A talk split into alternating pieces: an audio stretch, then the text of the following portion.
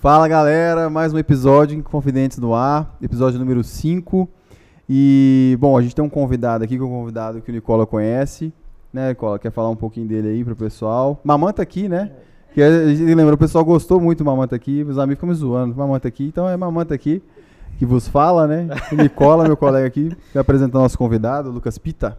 Fala pessoal, é isso aí. É, apresentar nosso convidado de hoje, Lucas Pita. Primeiro, Pita, agradecer imensamente. Para nós é, um, é uma honra. E para quem não conhece o Pita, eu chamo de Pita, né? Gosto de falar Lucas Pita, é, é, é com vocês aí.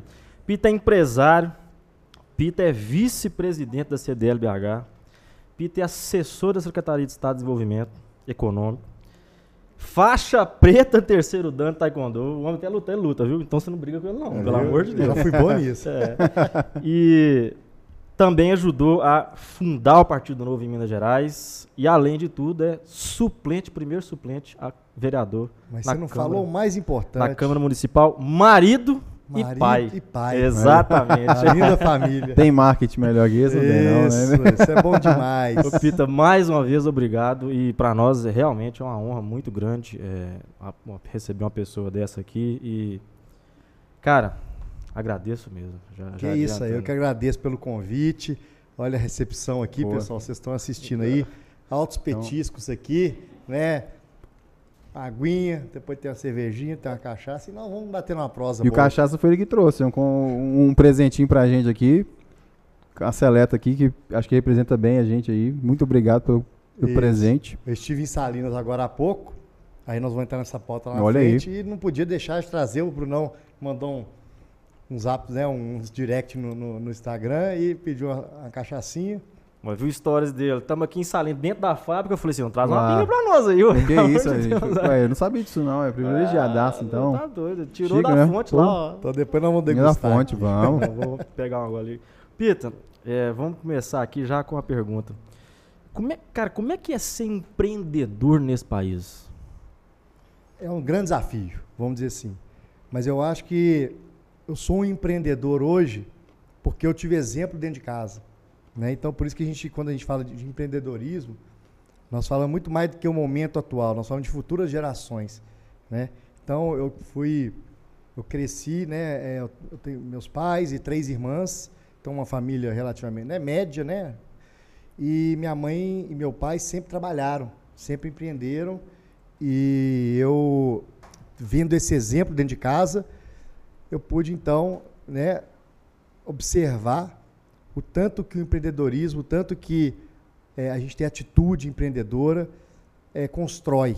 Né? Então, eu vi meus pais saírem de uma situação é, né, de pouca renda e construir um patrimônio que eles conseguem hoje viver bem e, e, e criar quatro filhos dentro de uma educação particular. Né? Eu, eu, vi minha mãe costurando dentro de casa, depois ela criou uma, uma, uma loja de roupa, tem uma marca boa aqui em Minas Gerais, em Belo Horizonte, a Marília Pita, uma, né, vestida de festa, meu pai também é empreendedor no segmento de telecomunicações. Então, empreender é muito mais do que abrir um negócio, do que, é, é, de fato, ser empresário. É, é, é, é mais um é atitude. Né? A gente pode empreender em vários aspectos, né? seja trabalhando na empresa, seja na escola, na faculdade, na família, na política. Então, é, é criar situações novas, é desenvolver novos processos, através ou né, utilizando a tecnologia. Empreender é isso que vocês estão fazendo aqui, né? trazendo informação para o povo, para a turma, para seus amigos, informação de qualidade, sem, né, sem filtros, né? Sem filtros. Sem, sem filtros, é para falar, estamos aqui para falar o que a gente acredita, respeitando todas as opiniões, mas também a gente quer ser respeitado. E é isso. E, e o nosso e o trabalho que eu tenho feito ao longo de muitos anos, desde que eu ingressei aí é, no movimento associativista, foi isso, de fomentar a liderança, de fomentar a formação de novas lideranças, porque só assim nós vamos poder elevar o nosso, nossa cidade, o nosso estado o nosso país para patamares de desenvolvimento econômico e social é, é, relevantes e sustentáveis.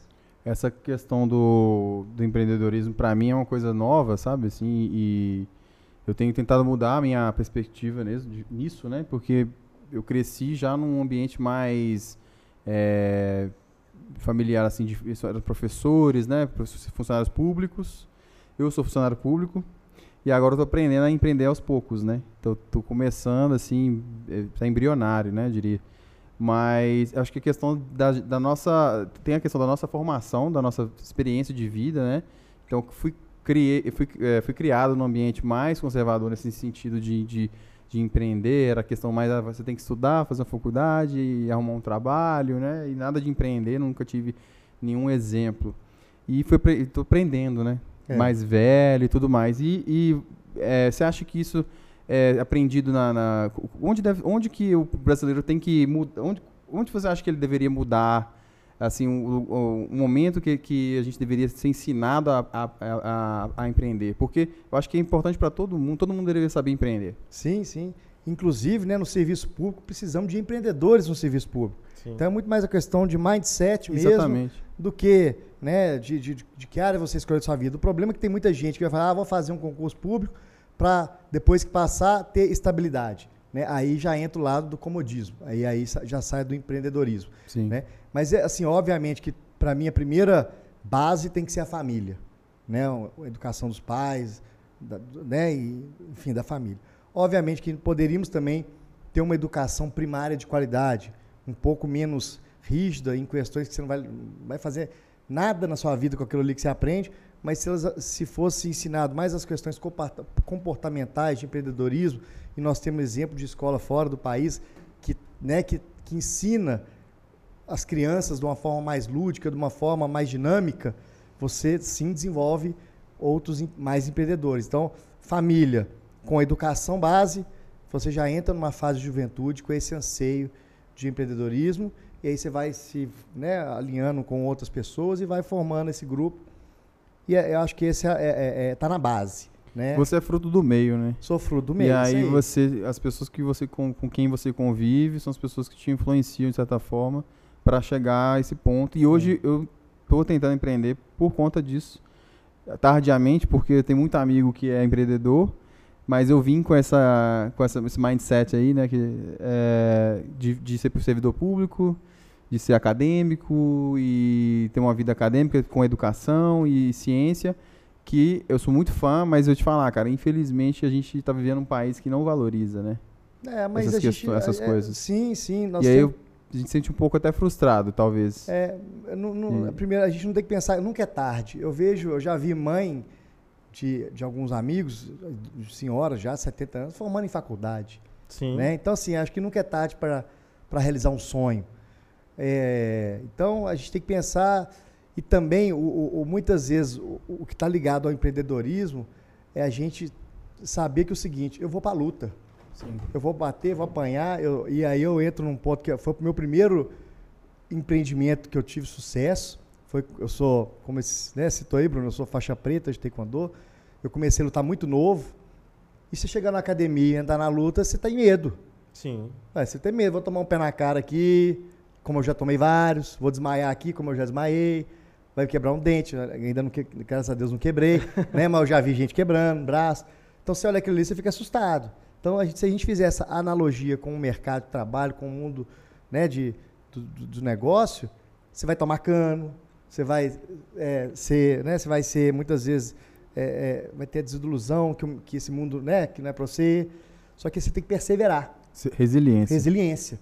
Você Palavra na moda, mas que traduz isso aí. Sim, né? sim são valores que, que não tem quando a gente falava, que é, é perseverança, né? primeira base, disciplina, é, princípios, cortesia, integridade, perseverança, autocontrole, espírito domável.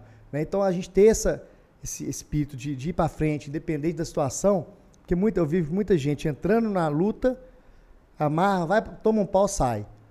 O cara abre uma empresa, toma um revés, fecha a empresa. Não persevera. Né? Por isso que a base de tudo isso também tem que estar vinculada a propósito. Uhum. Né? Então, quando a gente fala de empreendedorismo, de qualquer coisa que a gente fizer na vida, nós temos que olhar o propósito. Por que, que nós estamos aqui com esse podcast rodando? Qual que é o propósito? Que é onde que a gente quer chegar? E aí você começa... Por que, que os grandes empreendedores do mundo, eles cresceram absurdamente? E assim, e você vê, são pessoas simples, normais, mas porque eles tiveram um foco num propósito, tiveram uma visão e, vivi, e viviam daquela visão, entendeu? Você diria que isso é construído diariamente ou a pessoa já, já começa com essa visão? Tem pessoas que já começam já com esse ah, propósito. tem de tudo. É, tem gente que já nasce mais direcionada, né? Vamos dizer assim, que rapidamente deslancha. Tem gente que nasce e vai ter algumas, na minha opinião, né? Também não sou um estúdio, né? O que eu vi ao longo da, da, da minha vida aí. É, tem gente que, que vai encontrando. Eu também, de certa forma, hoje, estou em minha empresa, tem minha família. Eu tenho muitas coisas na minha vida que eu tenho dúvida se é isso que eu quero, se não é. Né? Então a gente fica nisso. E aonde que eu tiro a minha dúvida? É no propósito. Então, é, nós vamos entrar depois aí nessa Firme questão. naquele propósito. Firme no propósito. Tem a ver com o meu propósito, tem a ver com meus valores. Isso eu aprendi graças, né, participando aí de entidade de classe da CDL Jovem. A primeira coisa, for, formatar as minhas crenças, né? Se uhum. eu, eu, sou evangélico, tenho minha, minha, minha, crença religiosa, mas aqui, no dia a dia, o é, que, que eu vou colocar, o que, que eu vou me orientar baseado em quê? Aí eu aprendi a tomar decisão baseado nisso. Uhum. Isso simplifica a tomada de decisão, entendeu? Sim. E te dá sustentabilidade quando você olha para frente, quando você caminha, você chega lá na frente, você vê que sua base é boa, porque você não tem, vamos dizer assim, rastro é, ruim para trás, entendeu? Então uhum. isso vai te solidificando. Mas a dúvida, mais uma vez, né, tem alguns que já acham, ah, eu sou médico. Então ele é médico e foca naquilo ali desde o início e vai ser e vira o top a gente tem muita gente que é perdido, mas isso não é demérito de ninguém, eu me sinto perdido às vezes. Sim, sim, mas tá. Porque, pô, eu, eu, faço doutorado hoje e falo assim, não, um dia eu vou me encontrar, né? Eu falo assim, cara, mas até hoje eu tô lutando pra. Porque eu acho que é o diário, assim, de. Ah, porque você chega no doutorado, você, você sabe o que você quer da vida, né? Fala, pô, tá fazendo, por que eu tô fazendo doutorado? Mas aqui. A meu objetivo é ser professor, né? Assim, mas. Hum. Às vezes eu fico, será que, será que vai ser, vai, vou me realizar mesmo com isso? Mas isso é normal, é. tanto é que nós temos que lembrar da frase do, do Humberto Gessinger, no Engenheiros do Havaí, que a dúvida é o preço da pureza, né? E é inútil ter certeza, né? É isso então, aí. Em determinado momento a gente vai de fato ter dúvida, e conforme o Pita falou, se você tem a sua base principiológica, nós vamos esbarrar em muita coisa. Muita coisa. É, nós aqui estamos no nosso quinto episódio oficial, já tomamos crítica de todo lado e de gente próxima, de gente distante.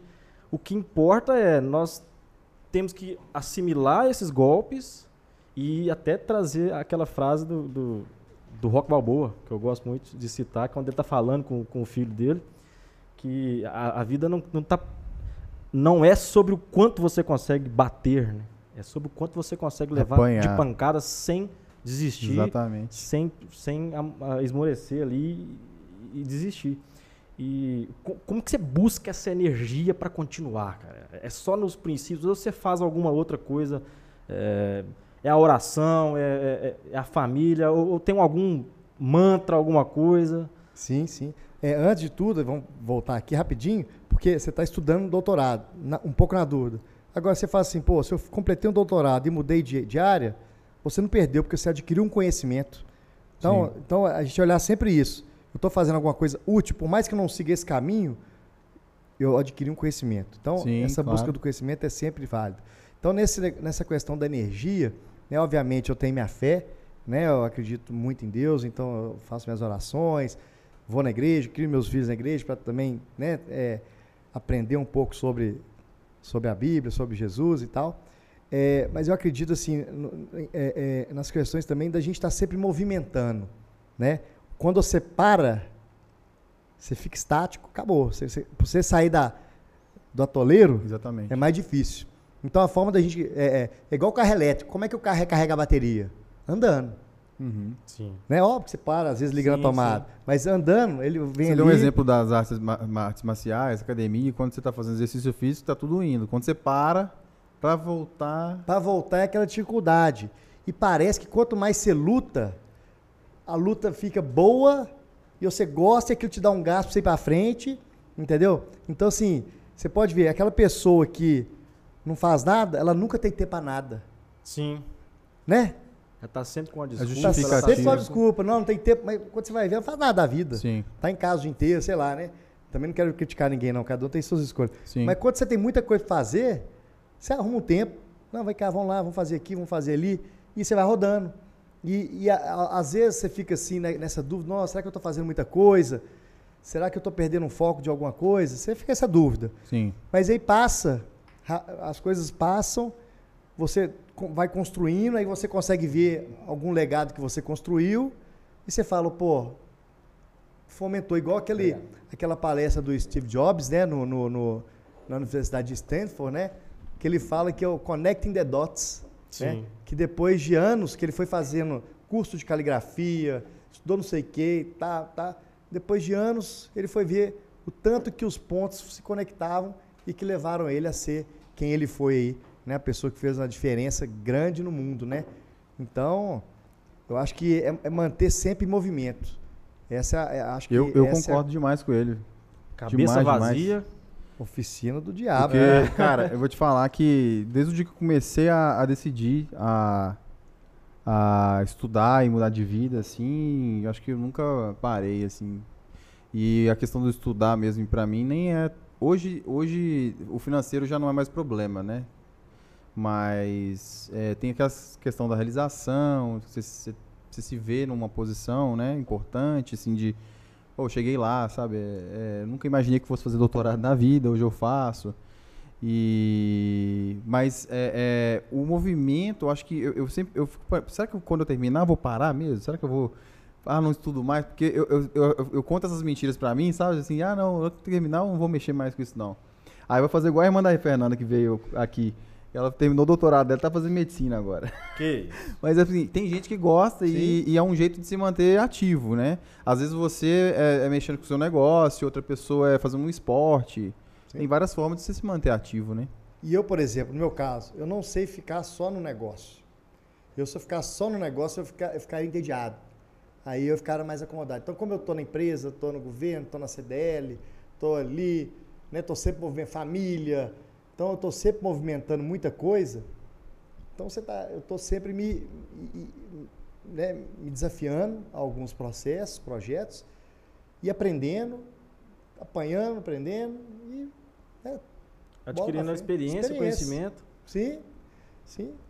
E não é para, assim, é- é- e a gente, cada faixa, vamos fazer sempre analogia à luta, quando você chega na faixa preta, você quer mais que a faixa preta. É o que sua- sua- você falou aí sua prima. Né? Ela chegou no doutorado, eh, no mestrado, quer um doutorado. Então a gente, a gente que quando você atinge o objetivo, naturalmente você já olha para o próximo, entendeu? É uma coisa É. de instintiva. E, e é comum, né, a gente sentir assim. é, Termina, aí você fica, fica um vazio, né? Aí você fala É assim. porque "Hum, eu até estava né?" refletindo sobre isso, até comentei com a Duda. é, quanto mais você é, sai da zona de conforto, mais zonas de conforto você cria. Porque você está ali dentro daquela zona de conforto, você avança para uma outra etapa, que ainda não é a sua zona de conforto, tem o medo, tem toda a insegurança e tudo, mas a partir do momento que você passa a dominar aquilo, aquilo já entrou para a caixinha da zona de conforto. É isso aí. Então, cada dia que você desenvolve uma nova habilidade, você vai enchendo a sua caixinha de zona de conforto. Aí aquilo já passa a ser trivial. E aí a gente vai sempre querendo mais, querendo mais, querendo Será mais. que eu dou conta? Aí você vai lá e dá conta, aí você fala, não, não tá suficiente, não. Deixa eu, deixa eu arrumar mais alguma coisa pra Agora eu fazer. dei mas conta, eu dominei. É isso É, aí, é isso é. aí. E tudo tem momentos na vida. Vai ter um momento que você vai ter que dar uma reduzida mesmo, porque viver na, na, Na correria. no- no- no- no- na pilha o tempo todo, né? Chega um momento que a gente Chega um fica. momento que você dá uma baixada, você vai passando bastão pros outros, né? Ah, deixa esse aqui agora tocar. aí. É. Você fica mais como um consultor, vamos dizer assim, um conselheiro, né? Da, da- da geração que está vindo. Sim. Bom, o nosso papel é ir caminhando, puxando, fazendo a nossa parte. E agora nós estamos num momento de produtividade, né? E é, um- e é- é onde acumula tudo junto, que é menino crescendo, família crescendo, empresa crescendo, né? A gente se desenvolvendo. Então é um, é um momento de muito acúmulo Sim. de trabalho. Até que nós vamos chegar no momento da vida, não nós vamos acomodar assim, mas nós vamos ser um pouco menos ágeis e menos é, apetitosos, Ah, né? já. É, A gente não falou de pandemia aqui ainda no podcast, mas assim, uma pergunta que eu tenho para te fazer. Como gestor, você, você identificou que os, que os processos ficaram melhores ou piores na pandemia no, no teletrabalho? Você teve esse tipo de, de convívio, assim, de ver a, produ a produtividade? Porque eu, como, como é, uma pessoa que trabalha na, na, na, na pesquisa científica, na minha área, né, com a Universidade Federal e tudo, é, o meu trabalho hoje no computador ele é muito mais efetivo. Eu faço muito mais hoje de casa no meu computador do que eu fazia na sede, no, no- na, na- no prédio onde eu trabalhava, né? Na- então, assim, eu, eu acho que hoje eu fiquei- eu estou muito mais produtivo. devido à pandemia. Depois disso, de passar por Houve tudo, uma adequação de procedimentos. vamos Claro, dizer assim, melhorou um bastante. Inclusive, eu faço mais coisas do que eu fazia É, antes. eu, assim, eu vejo assim, as questões operacionais, eu concordo com você, né? A pessoa que fica ali no computador mexendo, buscando, é, igual tipo, talvez um advogado, né, que tem que ficar acompanhando um processo. Isso aí foi uma mão na roda, essa questão de audiência virtual. Não, para nós melhorou Então demais. tem muita coisa excelente. Agora, eu sou o cara que tem um grande valor na minha vida, chama relacionamento, Uhum. sabe? Então, eu acho que a gente tem que ter esse, esse tete a tete aqui, ó. Porque você está nos lugares, você olha, você tem uma ideia, você já fala, eu acho que um inspira o outro. E quando a gente vai só para trás do computador, parece que quebra esse- essa energia, Sim. sabe? Que a gente se conecta igual, ah, se a gente fizesse esse podcast aqui, eu na minha casa, você na sua casa, você na sua casa, Era de eu tenho certeza diferente. que não ia ter a mesma vibe Sim, do é a negócio, mesma entendeu? coisa. Então, Mas dá pra trabalhar estrategicamente, né? Não, dá. Tipo, Cê- nos momentos que você pode ter aquele. Igual Sim. eu trabalho só no meu computador, os momentos que eu consigo 90% aproveitar daquilo e Sim. 10% Eu vou te se dar um fosse necessário, aqui, tá. porque na minha empresa não, não aplica, porque a minha empresa, graças a Deus, assim, nós nunca fechamos na pandemia, a gente estava como item essencial e nós continuamos trabalhando normal. É, mas no governo, por exemplo, hoje na Secretaria de Desenvolvimento Econômico, a gente faz reunião com várias prefeituras e eu não preciso sair daqui. Pra, porque nós estamos num projeto né, de liberdade econômica, e aí a gente vai reunir com as prefeituras para poder explicar o que, que, é o, que, que é o projeto Minas Livre, e as prefeituras é, trazem o seu corpo técnico, fazem as adequações, e quando vai assinar o decreto, aí nós vamos no município para poder fazer o evento de Sim, assinatura. sim. Então isso ganhou essa amplitude, porque imagina você ter que ir em cada município conversar com o pessoal, Caríssimo, né? caro, é, demora e tal. Alguns poucos municípios estavam um pouco assim relutantes, né, assim, é, não entendendo bem o que, que é o, o que, que é o projeto, o que, que é o programa. E aí nós fomos na cidade, que a gente já estava passando perto ali, aí aproveitamos a logística. E aí tomando umazinha assim, sentando com o prefeito, com o secretário, tomando. Aí no meio do caminho você, ah, liberdade econômica. Não, depois o cara vira seu amigo, não, vamos assinar, vamos assinar. Então você tem isso também, algo pouco. Sim. Mas graças a Deus foi a minoria. A grande maioria foi na conversa no, no online. E hoje nós temos quase aí 150 municípios aí com decreto de liberdade econômica no estado assinado. Bacana. E, e a ida até para a parte econômica, a ida de vocês lá, ou de é lógico que é- é um quando você fala em diminuição de custos, você automaticamente está falando em menos dinheiro circulando também. Em né, uma, uma lógica contrária, vai ter mais quando você, você foi, por exemplo, a, a Salinas, se você não tivesse ido lá, você não tinha comprado essa cachaça. Sim. Ou- é é uma, uma situação. Ah, poderia ter gasto com outra coisa diferente, tá, mas fomentou a economia local, a presença. Né? E acho que isso também é algo que não vai se perder. Eu tenho medo da gente não ter aprendido nada com a pandemia. Assim, com, em questão da. Hoje está tendo. Que, vendo alguns decretos de, de retorno. E por ser servidor público tem essas questões, né? Vem de cima para baixo, top-down, né? A gente não tem muito o que falar, né? É difícil você mudar o sistema. Uhum. E aí para mudar leva um tempo também. Mas o que eu percebi foi que eu fiquei mais dinâmico no meu trabalho, aproveito melhor, uma qualidade de vida maior. E naqueles momentos que eu tiver realmente que estar presente, aí sim, me fazer presente. Mas de casa eu consigo desenvolver mais. E, e aí tem aquela questão também que antigamente a gente tinha, que era, ah, vamos fazer as reuniões, e aí se gastava muito dinheiro porque existe um camp, campus ali, camp, né? Que o pessoal trabalhava em, em, em outras cidades, e aí quando fazia reunião, todo mundo tinha que pegar carro e gastava um dinheiro para poder estar reunido, para fazer a mesma coisa que a gente faz hoje em dia na internet. Não tinha tanta essa necessidade de estar presencialmente. E aí tem aquelas que você falou, mais estratégicas, que eu acho que não dá para substituir. Então talvez aquela questão do híbrido hoje seria muito bom para alguns casos, não para todos, mas para alguns casos. E no meu caso, por exemplo, eu identifico que seja, é, seria muito interessante para mim é, ter essa possibilidade. Até porque eu tenho uma mãe doente hoje em casa, tô com ela, sabe? Então, é, isso faz uma diferença na sua vida, em questão da, da qualidade de vida que você tem para estar perto de ou do seu filho novo, ou de um, de um parente doente, alguma coisa assim, né? Que eu acho que muita gente está vivendo isso, né, velho? Então, assim, eu, eu identifico dessa forma. É, tenho medo de a gente não ter aprendido, como eu falei, de não ter aprendido nada, porque às vezes é aquela coisa que vem mesmo de, de mandatório, né? E, ah, vai ter que ser, vai ter que voltar e tudo, mas peraí, vamos ver o que, que, foi, o que, foi muito bom pra gente no, no remoto, no, tra- no teletrabalho. Então vamos manter. Por que, não? Por que, que tem que, sabe, re- regre- regredir nisso? Sim, concordo. Acho que tem que fazer avaliação área por área, setor por setor, né? E como empresa mesmo, tem empresa aí que hoje é 100% teletrabalho. Você, o cara diminuiu o custo de aluguel, de vale transporte, não sei o quê, e tá, tá rodando. O setor de TI mesmo, Os caras já trabalham há muito tempo já assim. né? E o que abriu o mercado, eu tenho muitos amigos que trabalham na TI, empresas de fora, Fora estão contratando contratando gente aqui, Sim, sim. num custo mais barato. Tá né? faltando gente demais. É, cara. então às vezes aí você piora de um lado, melhor do outro. Eu falo, a vida está sempre em movimento, né? E é o que a gente tem que fazer é adaptar, né? Então o Sim. ser humano está em constante adaptação. E isso é empreender, é adaptar, é criar coisa Sim. nova, é, dar, é colocar a nossa opinião, né, de forma respeitosa. A gente sabe que a questão pública, eu tô lá hoje, assim, eu, eu, eu nunca participei de um, nada público. Eu entrei agora em abril, né? Eu vejo tanto que o negócio é amarrado, é, às vezes você pode ter um gestor top, mas a lei tá amarrado, não sei o que, tá amarrado, não sei o que, tá o cara não consegue destravar. Sim. Então, às vezes não tem nem culpa, o cara quer liberar, o cara quer fazer, não, vai, toma pro híbrido aqui, pro, pro, pro home office, tá tranquilo, não precisa vir aqui não.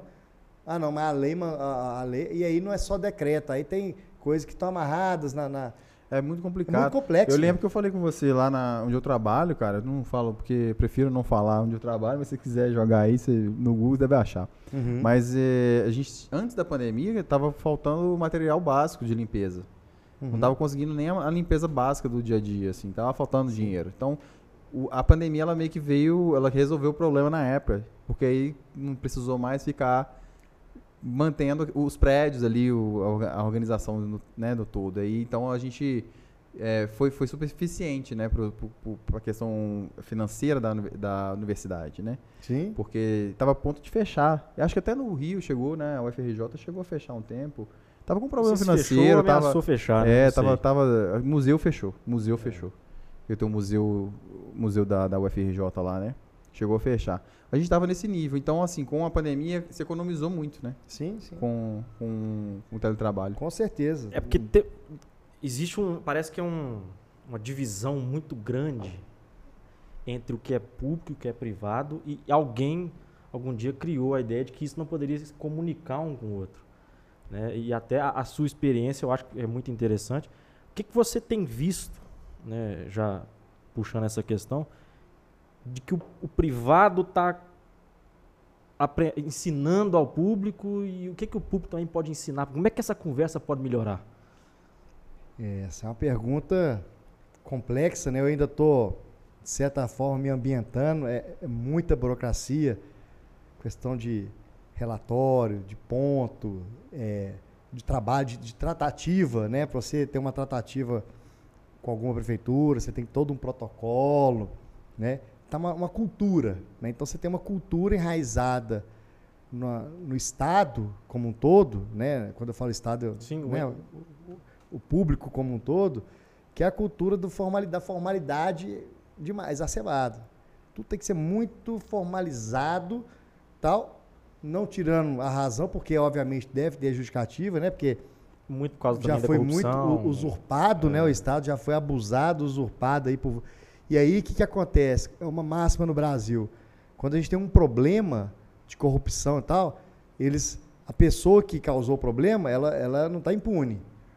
Agora, as pessoas começam a criar lei para dificultar, para não criar mais, só que dificulta os caras do bem. Isso. Entendeu? Então, os maus, os maus né, os, os bons pagam pelos maus. isso, os né? justos pagando pelos pecadores. né? Então as leis já são criadas para é, é, é, resolver um problema, só que ela cria diversos, Vários vários, outros outros problemas, porque ela ingessa a gente de fazer muita coisa. Pô, você quer fazer a coisa certa, você não quer é, ganhar dinheiro com aquilo e tal, mas.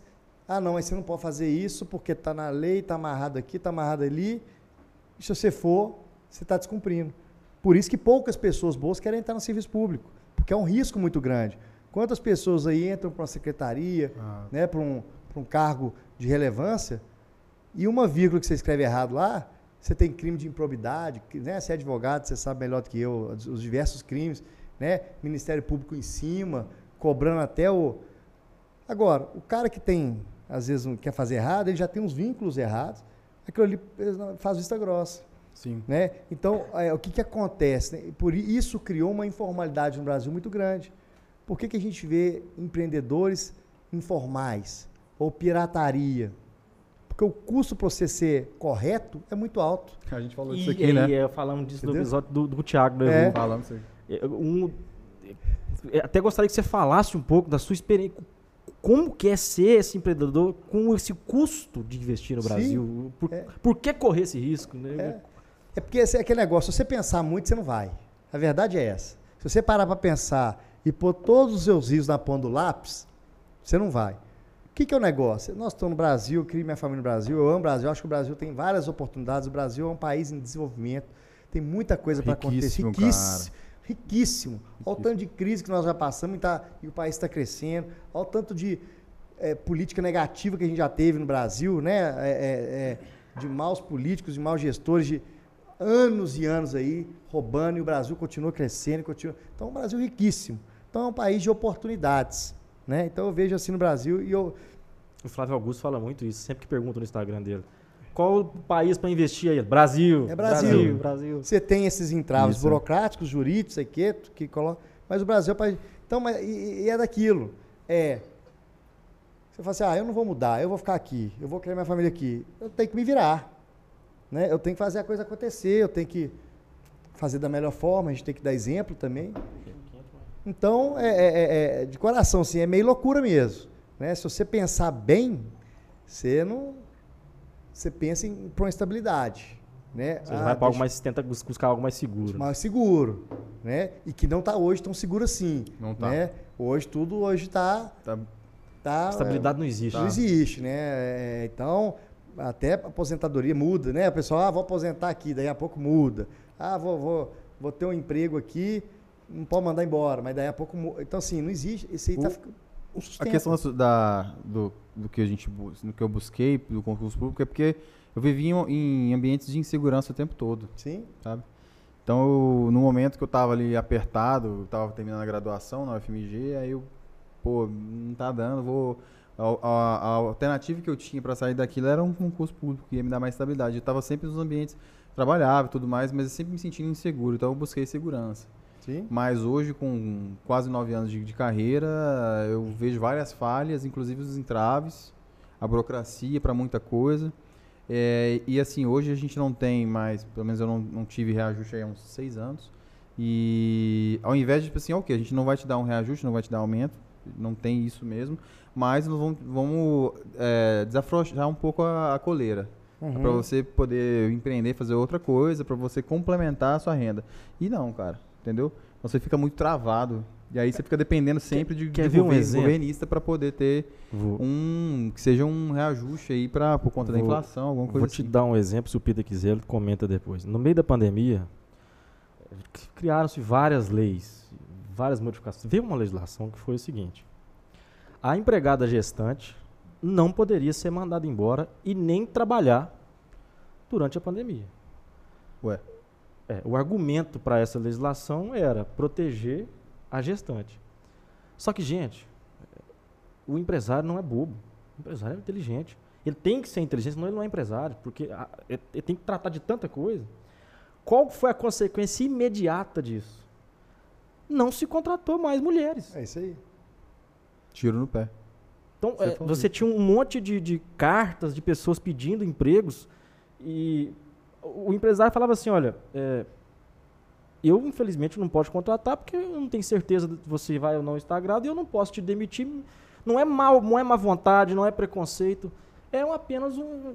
Ele tem que medir, já é muito caro investir no país. E você ainda tem que lidar com todas essas circunstâncias. E tem um outro problema aí, Bruno. Além de não contratar, mas vamos pôr, pô, você tem um supermercado lá que já está com ela ali trabalhando, engravidou, ficou lá os nove meses, depois ficou mais uns quatro, cinco meses né, no período de licença maternidade. Quando ela volta, é 90% ela perde o emprego dela. Por quê? Não é porque ela é ruim, desde não, é porque já colocou outro lugar, já treinou, já investiu, e ela perdeu a pessoa que ficou ali um ano e meio fora, perdeu o time do trabalho, até treinar de novo, voltar. Então, assim, é isso. São coisas que é, estrangulam né, o empreendedor, essas, essas regras trabalhistas, e criam cada vez mais, falando que é em prol da sociedade, mas que, na minha opinião, é contra. É contra. Eu acho que cada empresa tem uma necessidade, né? Ah, você tem como fazer online? Beleza, vai online. Ah, não, tem que ficar aqui? Dá para você ficar aqui? Não dá? Entendeu? Tem que olhar a questão sanitária, tá? Põe uma máscara. Por que, que médico pode trabalhar né, na linha de frente? Ele não se põe todo um aparato para se proteger? Agora, por que, que a moça do supermercado não pode ir lá e fazer o, colocar o, o saquinho do arroz lá, ou, né, o seu caixa, num, numa cabine de proteção, com higienização? Ah, não, ela engravidou, ela tem que ficar fora. Sabe assim? Então, eu acho que são medidas que inibem o emprego, principalmente o que você diz aí, Sim. feminino. Entendeu? É, é, esse, não, gente, não é. Nós não estamos aqui. Nunca. Nenhuma, não tem nada, nada disso. Eu, na minha empresa, eu tenho uma empresa pequena, eu tenho lá oito funcionários, seis são mulheres. Então, assim, não tem nada disso que você, que você é, falar, não né? Tem, de, tem nada de discriminação, nada disso. É, é só um. É, acho que o legislador, às vezes, ele preocupa só no. Vou fazer para aparecer. Sentir que eu estou representando alguém, é. mas às vezes ele está acabando com aquela categoria, com é aquela classe, com, porque, sinceramente, é algo que tem essas consequências, né? E o empreendedorismo é muito disso. E, e dentro disso aí, né, o, o, projeto de liberdade econômica, ele tem um objetivo principal, além, óbvio, né, de desburocratizar, criar um ambiente favorável para as pessoas empreenderem aqui em Minas Gerais, mas é uma mudança de cultura. Sabe? A gente vive numa cultura que quando você olha assim, ah, vou abrir um negócio, aí eu vou para a informalidade. Ah, eu vou fazer um negócio, ah, eu vou ali. Você está sempre procurando um caminho. É, é o assim, né? escuso, né? o espra, por, é, porque o correto, o correto é, é muito é oneroso. É oneroso. Né? Então, acho que. E não só em termos de dinheiro, né? mas em termos de burocracia. burocracia. Demais. E, e eu, eu falo assim, né? E uma liderança boa faz toda a diferença. Né? E aí eu né? não sei se eu posso aqui, mas eu pode, faço questão pode. De, de, citar a liderança aí do nosso governador Romeu Zema, no sentido que eu tenho hoje contato com várias pessoas que eram de carreira, que são de carreira e já estão há 15, 20 anos no Estado, e, e o que, que uma liderança é, é, inspira, né? ou é, é, retrai uma pessoa. Então, em, gestões anteriores, as pessoas elas falavam, não, eu ficava lá, chegava lá, via o site, fazia não sei o quê, mas não tinha um objetivo hoje maior. E essas pessoas hoje têm um objetivo sabe? E elas pensam na sociedade. Então, que, que mudou? Pô, ela tem tem, mas ela era, de certa forma, inibida num ambiente Sim. que, que, que fala assim, não, você não pode fazer, porque se você fizer, você está fora. Tinha esse, esse, esse, ambiente. Hoje não, hoje você tem um ambiente produtivo, pela, aonde eu frequento. Sim, sim. Que é a Secretaria cabeça... de Desenvolvimento Econômico. Eu não frequento outras secretarias, então eu não posso falar. Você está falando da sua experiência, que você está vivendo. da minha experiência, da conversa que eu tenho com alguns servidores, que eu estou lá no dia a dia acompanhando. E né? diariamente você tem que lidar com aquele. Por que, que você faz isso aqui dessa forma? É porque a gente sempre foi assim. Porque Sim. eu sempre escuto isso. É. é. muito difícil mudar a cultura organizacional da, no, no serviço público. Sim. Então, você escuta muito. Isso sempre foi assim. A gente é. sempre fez assim. E, e não é por aí, né? Assim, né? Tá tudo bem, sempre fez assim, mas, poxa, dá pra otimizar isso assim, aqui. E deu errado. E, né? é, e, e, eu acho que o, a, a liderança do Zema no Estado, é, eu não acompanho tanto, mas eu vi, vejo alguns highlights, assim, a, quando ele aparece em algum programa, alguma coisa, eu vejo. E compartilho muito a opinião dele em algumas coisas mesmo, Sim. porque essa forma de pensar, por exemplo, ah, tá tendo um incêndio, aí você vai procurar o culpado, quem foi que botou fogo? você vai, você vai querer é apagar o incêndio, né? Então ele tem essa, essa pegada, assim, não, preocupar com quem, quem tocou fogo, vamos apagar o, o incêndio primeiro. É isso aí, no poder, no, no, no, poder público é isso, quem pôs fogo. Para culpar, para tirar e falar, é, tiramos, mas não resolveu o incêndio. É. Né? Dia a dia na, na empresa você tem problema. Antes de querer saber quem foi o culpado, eu quero resolver o problema. Óbvio, depois você tem que entender quem é o culpado, às vezes é ter um treinamento, né? não no sentido punitivo do negócio. Cortem as cabeças. Mas você tem, que, você tem que entender a raiz do problema. Mas se você deixar o problema para lá, você vai entender a raiz, mas não vai resolver o problema. Entendeu? Uhum. Eu mesmo tive um problema em casa.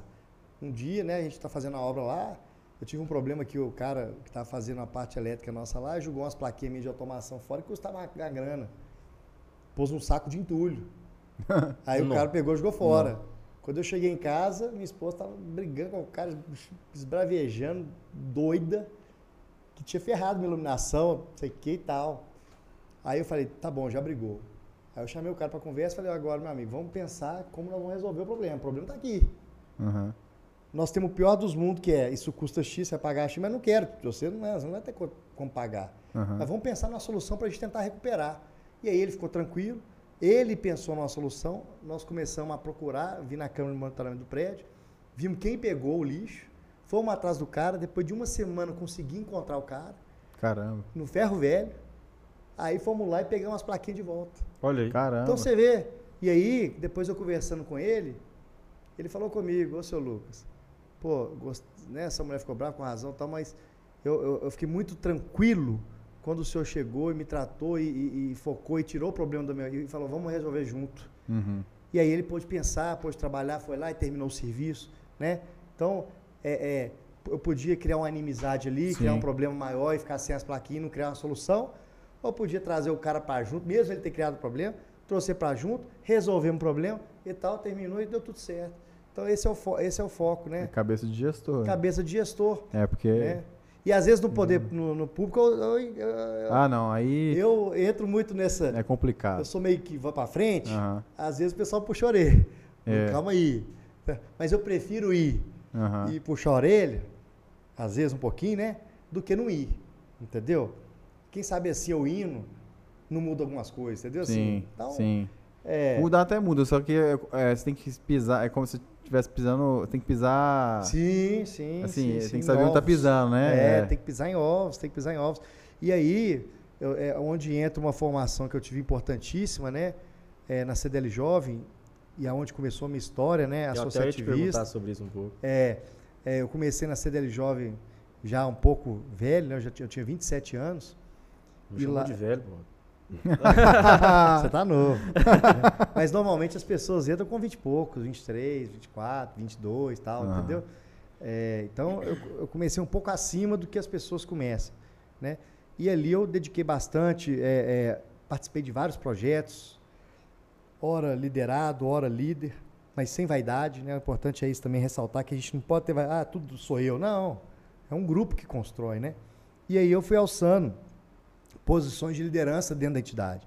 né? Então, fui presidente do CDL Jovem, fui coordenador estadual, depois fui coordenador nacional. Então, eu, eu, eu, eu passei em todas as esferas de liderança de uma CDL Jovem e hoje estou como vice-presidente da CDLBH.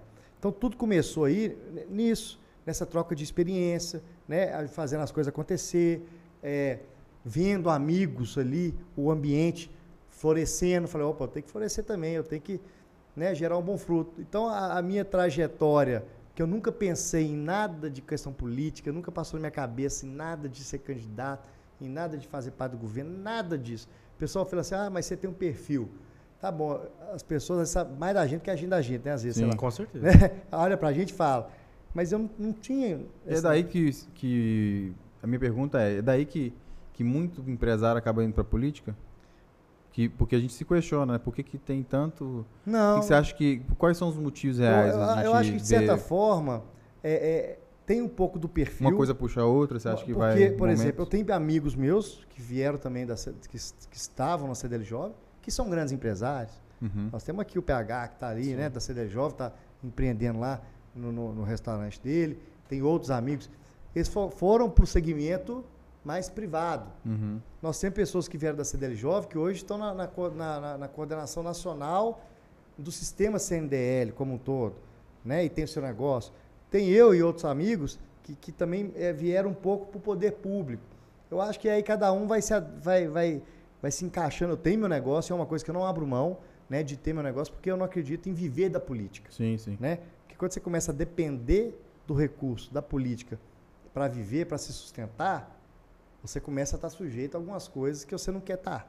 Aí você Então- foge daquela do começo do inicial. do- Você vai, você vai uma hora ou outra vai esbarrar nos seus princípios. Vai esbarrar. Sim. Aí você olha assim, tá, se eu não fizer isso, eu morro de fome. Se eu fizer e tal. Mas aí você olha para a necessidade básica, morrer de fome. Então, o problema, tirando o seu caso, que você Sim. é servidor público, né? Você foi criado, você, né? é, você tem essa carreira, tirando o eu, no meu caso, que eu sou entusiasta, eu sou idea- idealista político, eu não posso abrir mão do meu negócio, Sim. né? O, o Zema, né? é, O Zema é um exemplo aí que né, não precisava ir para política, mas eu pensando, penso eu que ele foi porque foi um foi mais forte que ele, né? Acabou tendo que sei lá, você está inconformado com a política do Estado e ah, vou, vou, vou me candidatar aqui para ver se eu, se eu entrar consigo mudar alguma coisa. Porque até na, na, intenção, ele não tinha intenção de voto, né? Aqui, ele, ele não Zema, tinha intenção de voto nenhuma antes da, da, da eleição. nunca entraria na política se não fosse a questão nossa lá do Partido Novo, as pessoas na cabeça dele, não, Zema, você tem que vir, você tem que vir, você tem que vir. E aquilo ali colocou uma formiguinha na cabeça dele falando. Você vai, aí não, não vou, vai, não vou, vai, não vou. Até, até que uma hora você depara, putz, eu tô aqui, tem uma empresa, né, um cara, uma empresa gigante, né, no interior de Minas, quase 500 lojas, fora outros negócios concessionários, postos que ele tinha e tal. Pô, está na hora de devolver um pouco daquilo que eu construí para a sociedade. Tanto é que é um governador que não mora no palácio, ele tem um aluguel Aquela da casa. Aquela fala dele é maravilhosa. Que ele paga o aluguel da casa dele. Ele não tem 30 mordomos igual antes. Faraó, né? Que ele faraó, fala. Faraó, faraó de Minas. Faraó né? de Minas. Faraó de Minas, ele não tem mordomo. Ele tem diarista que vai lá duas, três vezes por semana na casa dele. Até Hoje em dia, quem quiser visitar o palácio tem como, que ele abriu, abriu né? Abriu, a Casa Cor está acontecendo lá, então virou uma atração turística de fomento do desenvolvimento econômico, né? Para nosso, a nossa cidade, para o nosso estado. É, então, o que eu falo assim, a aeronave, que era antes de uso exclusivo do governador, ficava parada lá gerando despesa, ele vendeu uma ou duas e disponibilizou o restante para utilização compartilhada com o Corpo de Bombeiro. Às vezes, as pessoas morriam na, no transplante, não é porque faltava o órgão, não. É porque a logística não tinha quem levar. Vê se pode um absurdo desse, cara. E com quatro aviões parados. E com quatro aviões parados. Caramba. Né? O governador antes anterior ia do palácio para o estado de helicóptero. Então, assim, e, e até, assim, pelo menos é, ele fez uma promessa de campanha que ele não ia receber salário, né? É, o, e o salário do governador é 8 mil reais, assim. É. Que para responsável que é baixíssimo, né? Sim. Mas ele, ele, durante até pouco tempo atrás, ele doava. Eu não sei como é que está hoje, se ele continua doando. É, hoje ele doa metade. Eu dou Porque metade? ele falou que enquanto ele não regularizasse o pagamento do servidor público, ele não receberia. Ele não receberia e doaria 100%. Após é, regularizar, metade. Metade. metade. Então, o, e, e, e toda hora é dor de cabeça. É problema para ele, é problema para ele, é problema para ele, é problema para ele. Está rodando o estado inteiro, fazendo né, é, é, é, investimento no estado, em várias cidades. Então, se não for por propósito, que não tem que como é? agradar, cara. Não, eu não sei o que eu não sei o que, que acontece, porque o cara faz isso, enxuga a máquina, ele paga os servidores, paga porque assim também essas notícias estão correndo, né? Tá todo mundo é, conversei com um policial, policial militar esse, esse final de semana é, sobre a questão do salário, do atraso, realmente existia e está sendo, está sendo agora colocado em dia, tudo está se organizando de alguma forma que seja sustentável para o uhum. Estado. E ainda tem o pessoal que critica, porque assim, cara, se a gente não tem um político assim, a gente vai ter qual tipo de político? O comum que está sempre fazendo as mesmas coisas e não faz nada? E aí ele é um grande exemplo de que pessoas outsiders têm que entrar para vir com uma nova cabeça, né? É, as, as, não vou falar não para não criar. Fica à vontade. Porque não quer dizer que às vezes tem muitos jovens que têm cabeça antiga. Uhum. Né? No outside, por exemplo, o Zema é um cara de 56 anos, 57. Não, precisa, não é a questão de idade. É a questão realmente de hábitos. Né? E o Zema sempre teve um hábito nos negócios dele, e ele fala muito isso, que ele ia, ele ia em cada loja que ele inaugurava, ele ia. Então, um governador do Estado, qual que é o papel do governador do Estado? Conhecer o Estado. Conhecer o Estado. Pô, ah não, vou governar agora atrás da mesa. Como é que você vai conhecer no os palácio. No palácio, com o mordomo lá servindo, regada a champanhe cara, a vinho cara, comida cara. Entendeu? As custas de quem? Da gente. Entendeu? Da gente. Pagador né? de impostos aí. Então, assim, e aí, quando você vai puxando a cadeia tudo disso, aí tem alguém que fala, ah, eu não pago imposto. Ele não paga assim, se ele está comprando, tem contrabandeado que aí não paga. Uhum. Mas aí ele está fomentando o crime. Sim. Aí mata alguém da família dele, ele fala que é problema de segurança pública. Mas ele não está vendo que aquilo ali, ele puxou uma linha do contrabando, da pirataria, que tem todo um crime envolvido e que vai, e que vai expandindo e que vai chegar nele uma hora. Entendeu? Então, assim, é, é nessa linha, uma das coisas que me motivam né, a ficar, a, porque todo dia eu fico na dúvida, será que é esse mesmo caminho? Né? Será que eu tenho que estar tá, que eu tenho que estar tá na, na, na, na, nessa questão política? É uma exposição pessoal, é uma exposição familiar, né? Não é simples, Mas quando você vê, por isso que eu falo a importância dos exemplos, né? Quando você vê exemplo dentro de casa, e eu falo que no novo eu me sinto em casa, e aí eu posso falar que eu estou no novo desde o primeiro dia. Até aproveitando, como que foi essa criação do, do novo aqui em Minas? Que, que, como é que isso surgiu? Então, foi em 2011, né? É, eu também participo, eu sou membro honorário de um grupo que é o IFL, que é o Instituto de Formação de Líderes, que é um grupo liberal, né, que inclusive um dos apoiadores, grandes apoiadores é o Salim Mata, né, ex, é, é fundador da Localiza, ex-CEO e tal. E eu fiz parte desse instituto paralelamente com a CDL. Então, ali no instituto, nós temos pessoas do CDL e pessoas do instituto misturado. Então, o João Moedo, em 2011, é, um amigo nosso convidou para ir no instituto, ele contou da ideia do novo, nós criamos um grupo e começamos a investir, né, dinheiro, investir tempo, né, relacionamento para fundar. Para você fundar um partido político no Brasil é quase impossível. você precisa de ter nove diretórios estaduais, até aí ok, beleza, né? E precisa, o mais difícil, ter 500 mil assinaturas registradas em cartório, com validade do cartório. Caramba. Mas para você ter 500 mil assinaturas com validade em cartório, você tem que ter é quase um milhão e meio. Porque você, às vezes, assina uma fonte, chega no cartório, dá, dá pau. Não reconhece. Não reconhece. E aí, como é que eu volto no você? Você passou na. E é 500 mil assinaturas No É. Brasil. espalhados por, Isso. por, por regiões, só para o pessoal entender. Nesses nove diretórios. Nesses Tá. nove estados, você tem que ter representante de 500 mil assinaturas registrado em cartório. Isso para você entrar no, no tribunal com pedido. Porque depois você tem várias exigências lá. Ah, essa parte burocrática interna eu não acompanhei. Eu Sim. acompanhei a parte de campo. Então a gente ia na Praça da Liberdade, ia na Praça da Assembleia, ia na não sei o quê, dia de, é, final de semana, né? Que eu poderia ficar lá com a minha família, tranquilão, sair, Pedindo assinatura. pedindo assinatura, tomava xing- xingamento. Mais um partido político no Brasil. Foi a implantação do novo no Brasil. No Brasil. Brasil. Nós fizemos parte do- da implantação em Minas Gerais. Eu, um grupo de amigos meus, né, que, que continuam ainda no diretório, alguns, é, e tem alguns que não aguentaram, não tiveram tanta resiliência assim, porque tem muita dificuldade, saíram, né? Nós ficamos mais firmes no projeto. E aí, abrindo mão de toda hora, ah, vamos fazer um evento aqui, pô, preciso de um, de um cafezinho, quanto que é?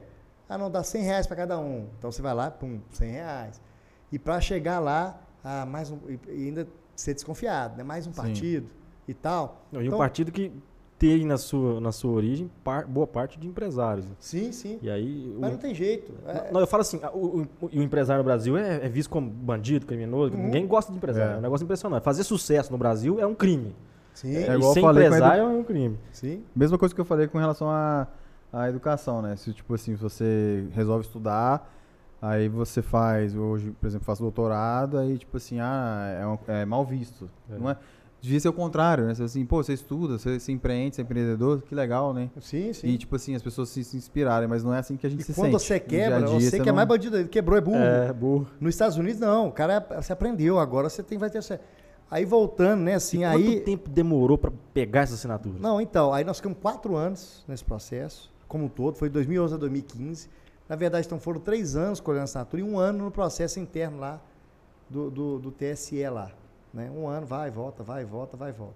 Até que no dia 15 de setembro, então, o novo virou partido político. E isso sempre contra os estudiosos, os entendedores políticos. Não, o novo não vai virar partido nunca. Por quê? Vocês não têm ninguém conhecido. Vocês não têm nenhum político. Vocês não têm nenhum artista. Então, vocês estão no caminho errado. Então, em todos os momentos, nós fomos é, é, desacreditados porque achavam, os entendedores políticos achavam que a gente estava no caminho errado. Nós superamos a primeira barreira, então, né, dos, dos pessimistas. Tudo focado no propósito. E aí o que sustenta? Nós estamos no propósito. Mas tem hora que você dá, lá, não é possível, não ficar assim. Aí tem um amigo seu que está junto, não, vamos lá, aí te dá um apoio. Então é importante fazer a coisa em, em associativista.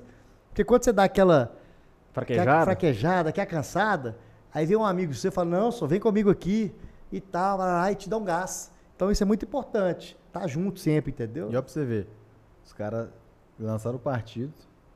Acho que o que mais impactou no, Brasil todo foi em Minas Gerais, que os caras de cara lançaram o Zema. Não, ninguém É. imaginava, velho. Ninguém imaginava.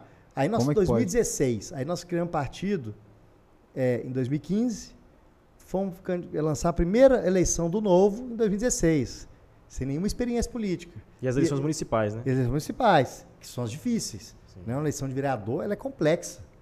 Né? Então, eu fui presidente do partido em 2016, 2017, é, e juntamente com outros amigos, coordenamos uma campanha, fizemos captação de, de possíveis candidatos. E essa, captação, cara, eu ligava para as pessoas.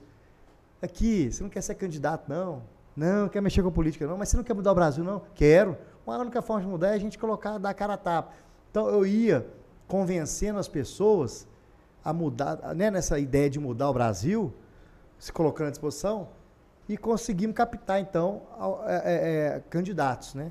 Fizemos, o novo tem um processo seletivo, então a gente tinha, assim, até um, quase uns, uns 60, 60 pessoas, né, para ser candidato.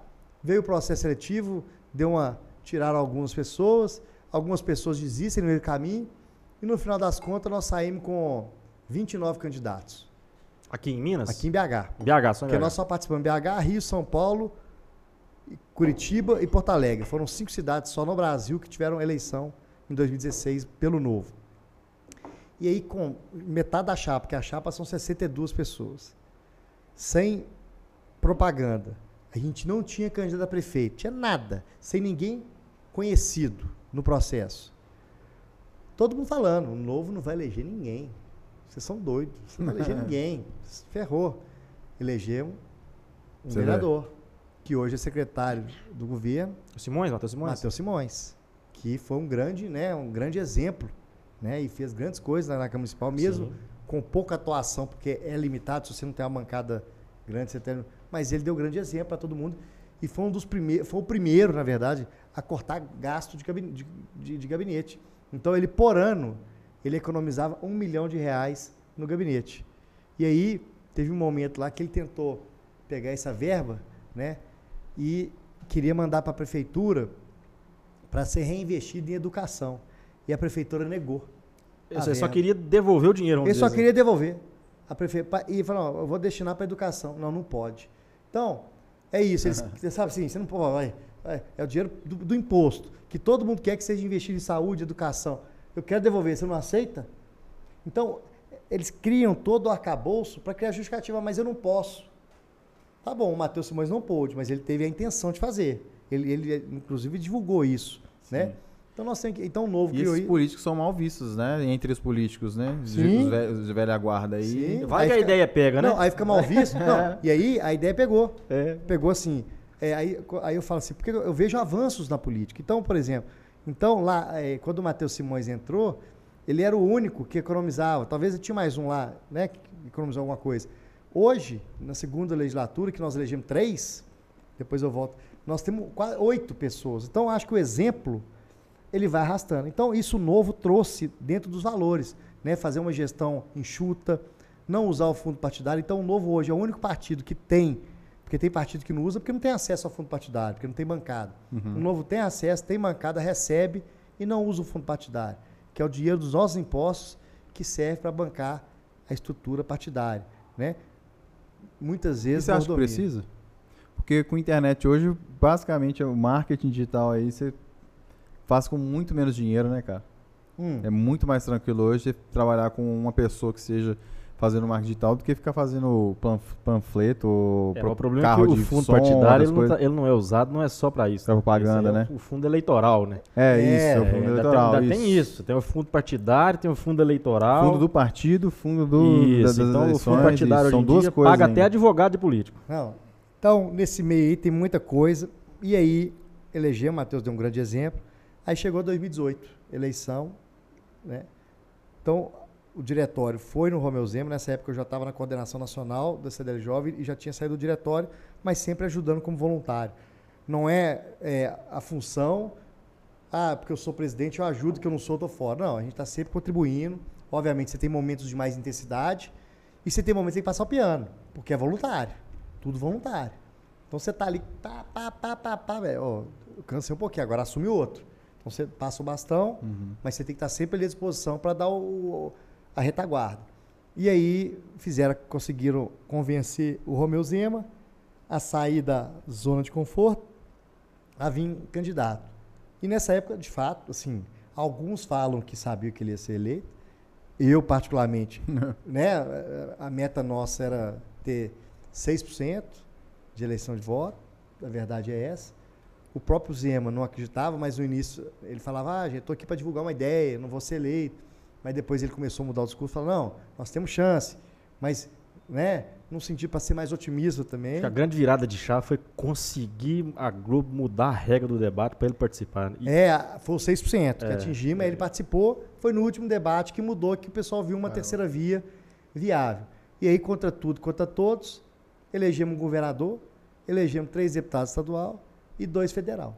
Então, assim, Federal é o Mitrô e, Lucas Gonzalez. e Lucas Gonzalez. Estadual, o Laura Serrano ele na eleição, né? Laura Serrano, o Guilherme da Cunha e o Bartô. e o Bartô. Isso, foram os três eleitos num- na mesma situação. Ah, não vai eleger, não vai eleger. Então, o novo, eu falo assim, é inovação na política. E aí o que eu vejo hoje, óbvio, você tem alguns, você tem erros, né? Não existe ninguém perfeito, não existe organização perfeita, ainda mais na política. Óbvio que tem falas aí no novo, erradas, tem problemas, mas o pessoal quer pegar o novo e transformar num demônio para poder acabar com esse exemplo que o novo está dando. Sim.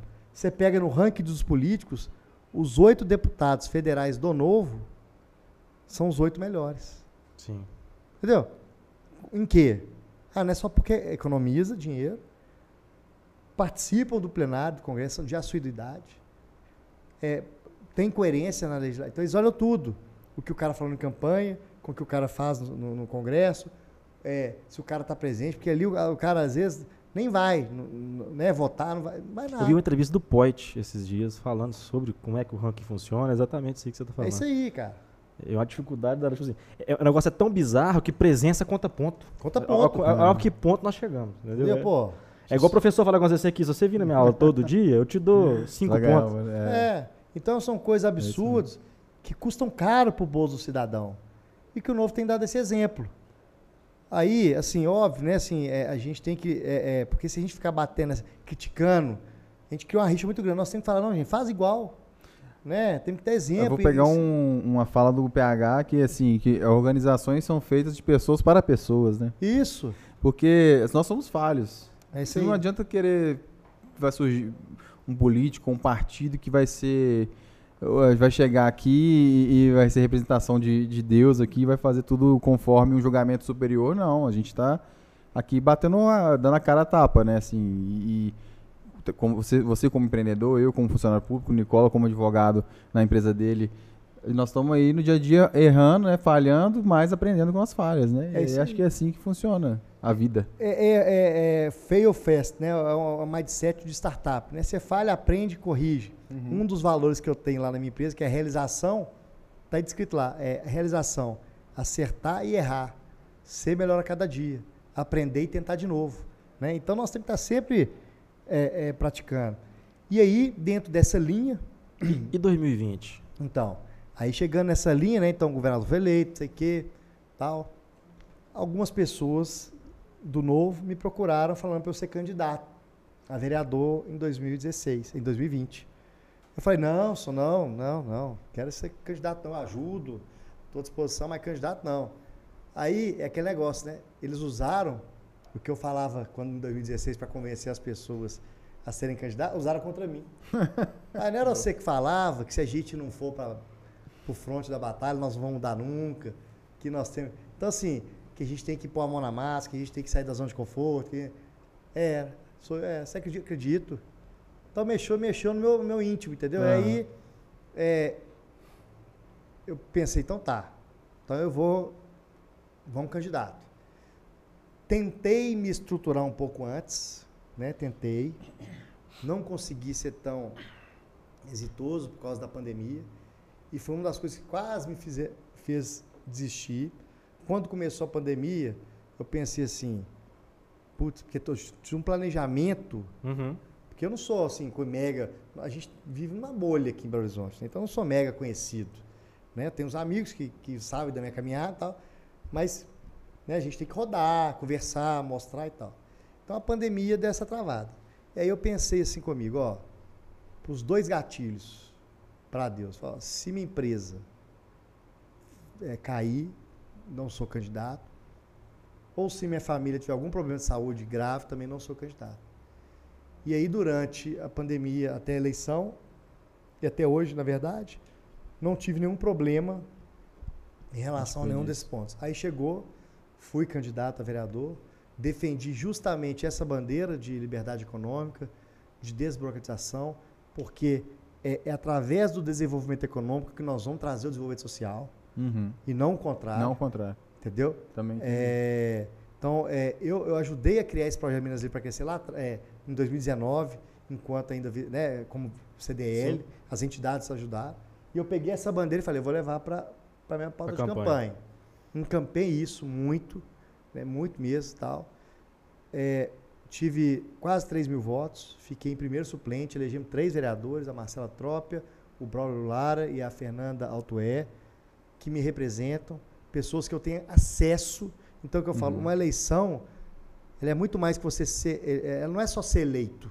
Até pelo sistema proporcional, né? Os seus 3 mil votos, foi 3 mil, 3 mil. 2.883, Isso. mais precisamente. Eles foram fundamentais para que a terceira, a terceira cadeira se, se sedimentasse. Não só os seus, os dos demais candidatos também. Sim, e aí, quando eu venho aqui, te peço meu o seu voto, eu me sinto responsável por você. Você confiou num projeto, você votou em mim, mas você elegeu outras pessoas. E aí no novo é onde que tem outra diferença. Porque em outro partido, o cara vai ali, o cara é do bem, o cara do honesto, sei o quê, para lá, você confia pra caramba, você põe a mão no fogo por ele, mas você não sabe quem que é o resto da chapa. Sim. Aí esse cara teve lá mil votos, dois mil votos, ajudou a eleger um cara que foi lá na comunidade ou em algum lugar, comprou voto, foi algum, né, fez um- uma- alguma coisa lá e se elegeu. Ele fez aquilo. Agora, os votos do outro cara ajudou a eleger. Então, eu nessa condição, eu nunca seria candidato. Eu fui candidato pelo Novo porque eu sabia que se eu não fosse candidato, pelo menos eu estaria ajudando pessoas boas a se elegerem. E aí, aconteceu assim, acontece de vez em quando, mas ontem foi um caso emblemático que eu fui, fiz uma campanha muito ali também na, ali na Prudente de Moraes, por causa da enchente, né? Uhum. Eu, tenho, eu tenho muitos amigos ali, é, pessoal do posto de gasolina e tal. Fui lá, rodei o comércio, né? Pedi voto, pessoas me apoiaram e tal. E aí quando deu uma chuva agora, duas chuvas para trás aqui, que alagou e foi chuva pequena e alagou a Prudente, eles me ligaram. Ô Lucas, nós precisamos resolver isso aqui, vamos. Aí eu fui, convidei um vereador, o Braulio, ele fizemos ontem uma reunião lá, na- lá no, é, é, no ambiente deles, lá no posto, chamamos é, o pessoal do, do- do comércio, conversamos e estamos já tomando ações para peitar, enfrentar e, e cobrar da prefeitura um retorno das obras. Mas por que, que eu fiz isso? Porque eu me sinto responsável pelos votos que eu tive, que elegeram os três, e também aqui tem que ressaltar o trabalho do Braulio, que se, pô, é o Pita, Sim. é o cara que, né, ele tem, é, também é não é só a consciência minha, é a consciência dele também. Porque ele disse, não, não vou atender. Eu fui eleito na, na região do Buritis, que é onde que ele teve a maioria dos votos dele, mas ele atendeu, ouviu, colocou as ações lá que ele vai fazer, e, e é isso. E nós temos essa unidade dentro do novo. Vai ter desavença? Vai. Mas é um partido com mais coesão do que os outros. Né? Então eu fui candidato, fiquei primeiro suplente, então perdi a eleição.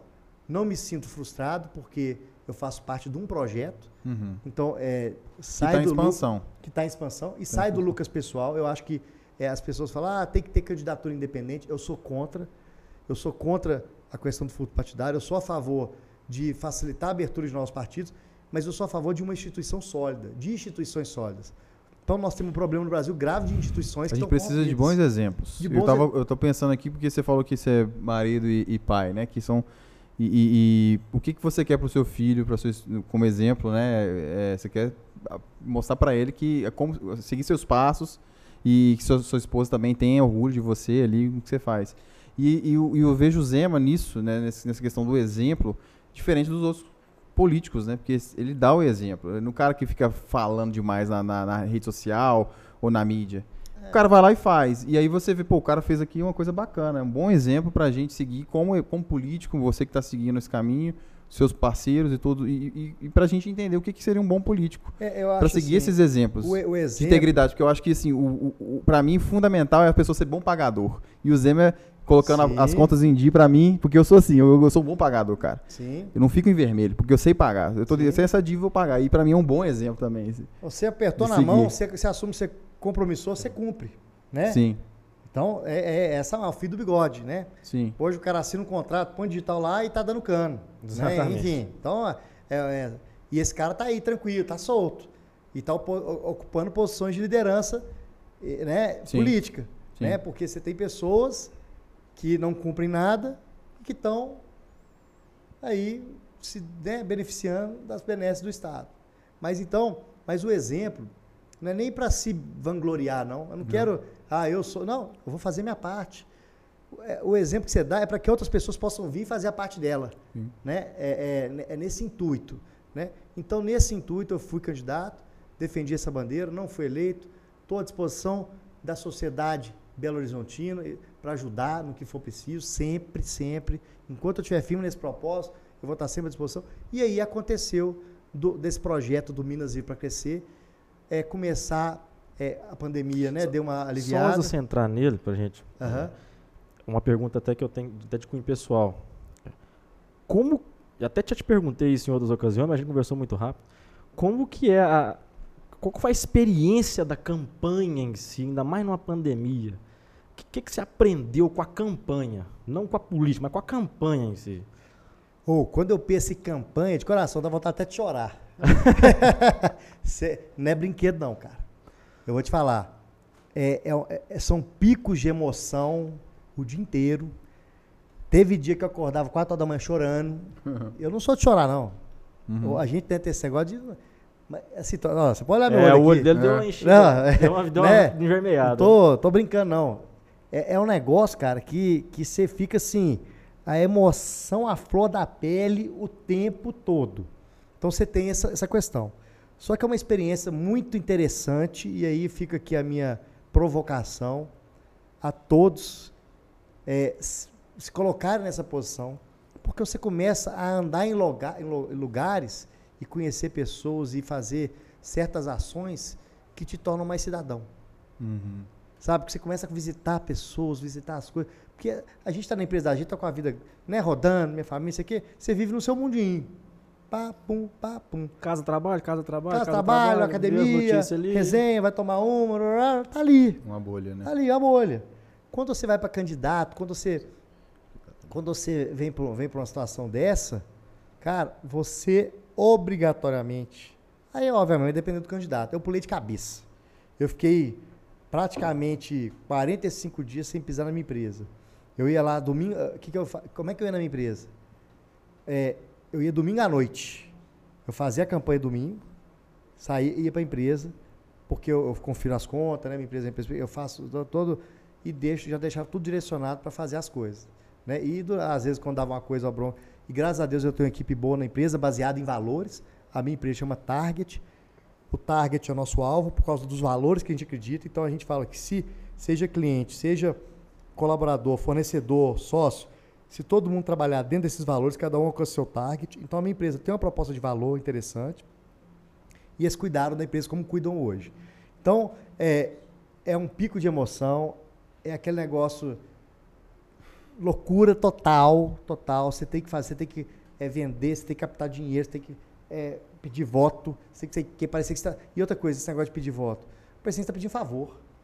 Eu que tô fazendo, tipo assim, na minha cabeça, eu tô fazendo um favor, colocando meu nome à disposição para fazer a coisa correta e parecendo que eu tô pedindo favor pro cara para votar em mim, o que, que você vai me dar em troca, entendeu? E durante a campanha eu tive várias pessoas que tiveram essa conduta comigo, me pedindo coisa em troca, e eu não fiz em nenhum tipo de negociação, pessoas querendo vender voto, aparece, ainda mais quando você tava, porque meu nome, ele saía direto no jornal, como um dos cotados, né? É, teve um, nas- a véspera da eleição saiu um. Acho que da Rádio Tatiaia, não Até sei. antes, um pouco, É. antes da eleição mesmo, saía, saía um, um, um pessoal especialista, ah, quem são os possíveis eleitos? Aí eles fazem por partido. Quantas vagas cada partido vai fazer e quem são os possíveis eleitos? Então, no novo, eles falaram de duas a três vagas e colocaram os quatro nomes. Os três entraram, e, né? Então foi três e eu fiquei de fora. Então eles têm essa. Não sei como, cara. Os caras conseguem fazer essa conta, sabe? E fizeram.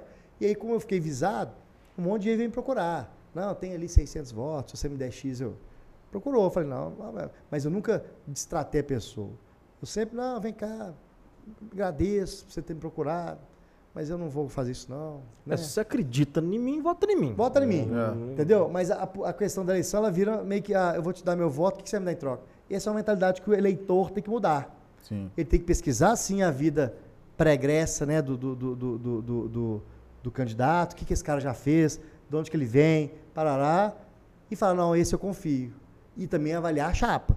Porque eu posso confiar no você, mas Mas não posso confiar no, no, no que. no, no outro que tá lá. Entendeu? E aí? Você vai ser Inclusive, responsável? Vitor, pedir até um adendo, passar um recado pro pessoal aí, gente. É, a gente tem muita mania de discutir eleição para prefeito, governador e presidente. É óbvio, esses cargos têm um grau de importância muito grande, mas, gente, vereador, deputado estadual e principalmente deputado federal, Sim. no fim e ao cabo, o poder de mando mesmo, quem comanda o nosso país são as casas legislativas. Porque se o Congresso, sabe aquela história da governabilidade? Então, se as casas legislativas não permitirem, o executivo não vai para lugar nenhum. Sim. Então, pessoal, é, vamos pegar isso, não é? Não é- Aproveitando que o Pita está aqui, independentemente de partido, você tem a sua preferência ideológica, você tem a sua preferência partidária, pesquisa, preocupe-se. Votou, ah, o sistema proporcional, não, é, os meus votos foram para outro. Vai cobrar desse outro que foi eleito com seus votos. Sim. É, porque é muito importante. A gente deixa isso de lado. A gente só vê na internet briga de é, Bolsonaro, é Lula, é, é- é Ciro, é não sei quem. Todo mundo comprando uma ideia. E você vai perguntar para aquela pessoa: você votou em quem para deputado federal? Você votou em quem para deputado Ninguém estadual? lembra. Ninguém sabe. Ninguém sabe. E, e são. Toda hora tem, um, tem uma PEC lá na Câmara. né? Toda hora tem uma, tem uma situação lá. Então é só deixar esse recado, aproveitar até. Mas, mas eu acho que culpa disso também é desse monopólio partidário. Os partidos estão na mão de donos. Os partidos têm donos. Então eles põem quem eles querem lá. Então, quando a gente quebrar esse monopólio e facilitar a abertura de novos partidos, desde que não tenha dinheiro de fundo partidário, que eu sou da linha seguinte, ah, vai abrir mais partido para ficar imposto. Não, tá errado. Entendeu? Mas é, para que as pessoas no- boas, pessoas que têm ideologia diferente, mas porque tem gente que tem, fala que tem ideologia, mas só usa daquilo ali como fachada. Nos bastidores tá lá, ó, né? O cara é, é, vamos dizer assim, né? Ele fala que é a favor da distribuição é, de renda, mas na casa dele é só caviar, né? Ele tá de iPhone. A favor de CLT, mas a contratação é, PJ. Agora, quando então, manda, manda a turma morar na sua casa. Não, na minha casa não. Então, pra fora é muito. E é isso que o novo faz. O novo corta na pele. O novo, os, os mandatários dão um exemplo. Então, esse é, então, assim, eu sou a favor de desburocratizar, de a- quebrar esse monopólio de, de partido. Mas que as pessoas, óbvio, tem que ter regra para fundar. Não pode ser uma regrinha, mas para ampliar o leque. Porque hoje, como que a gente tem aí, é o que eu falo, infelizmente, infelizmente, vai, vai continuar patinando um pouco nos mesmos. Porque o cara vai estar sempre comandando. Porque o cara que é o dono do partido, o que acontece? Ele comanda para quem quer pôr dinheiro do fundo partidário.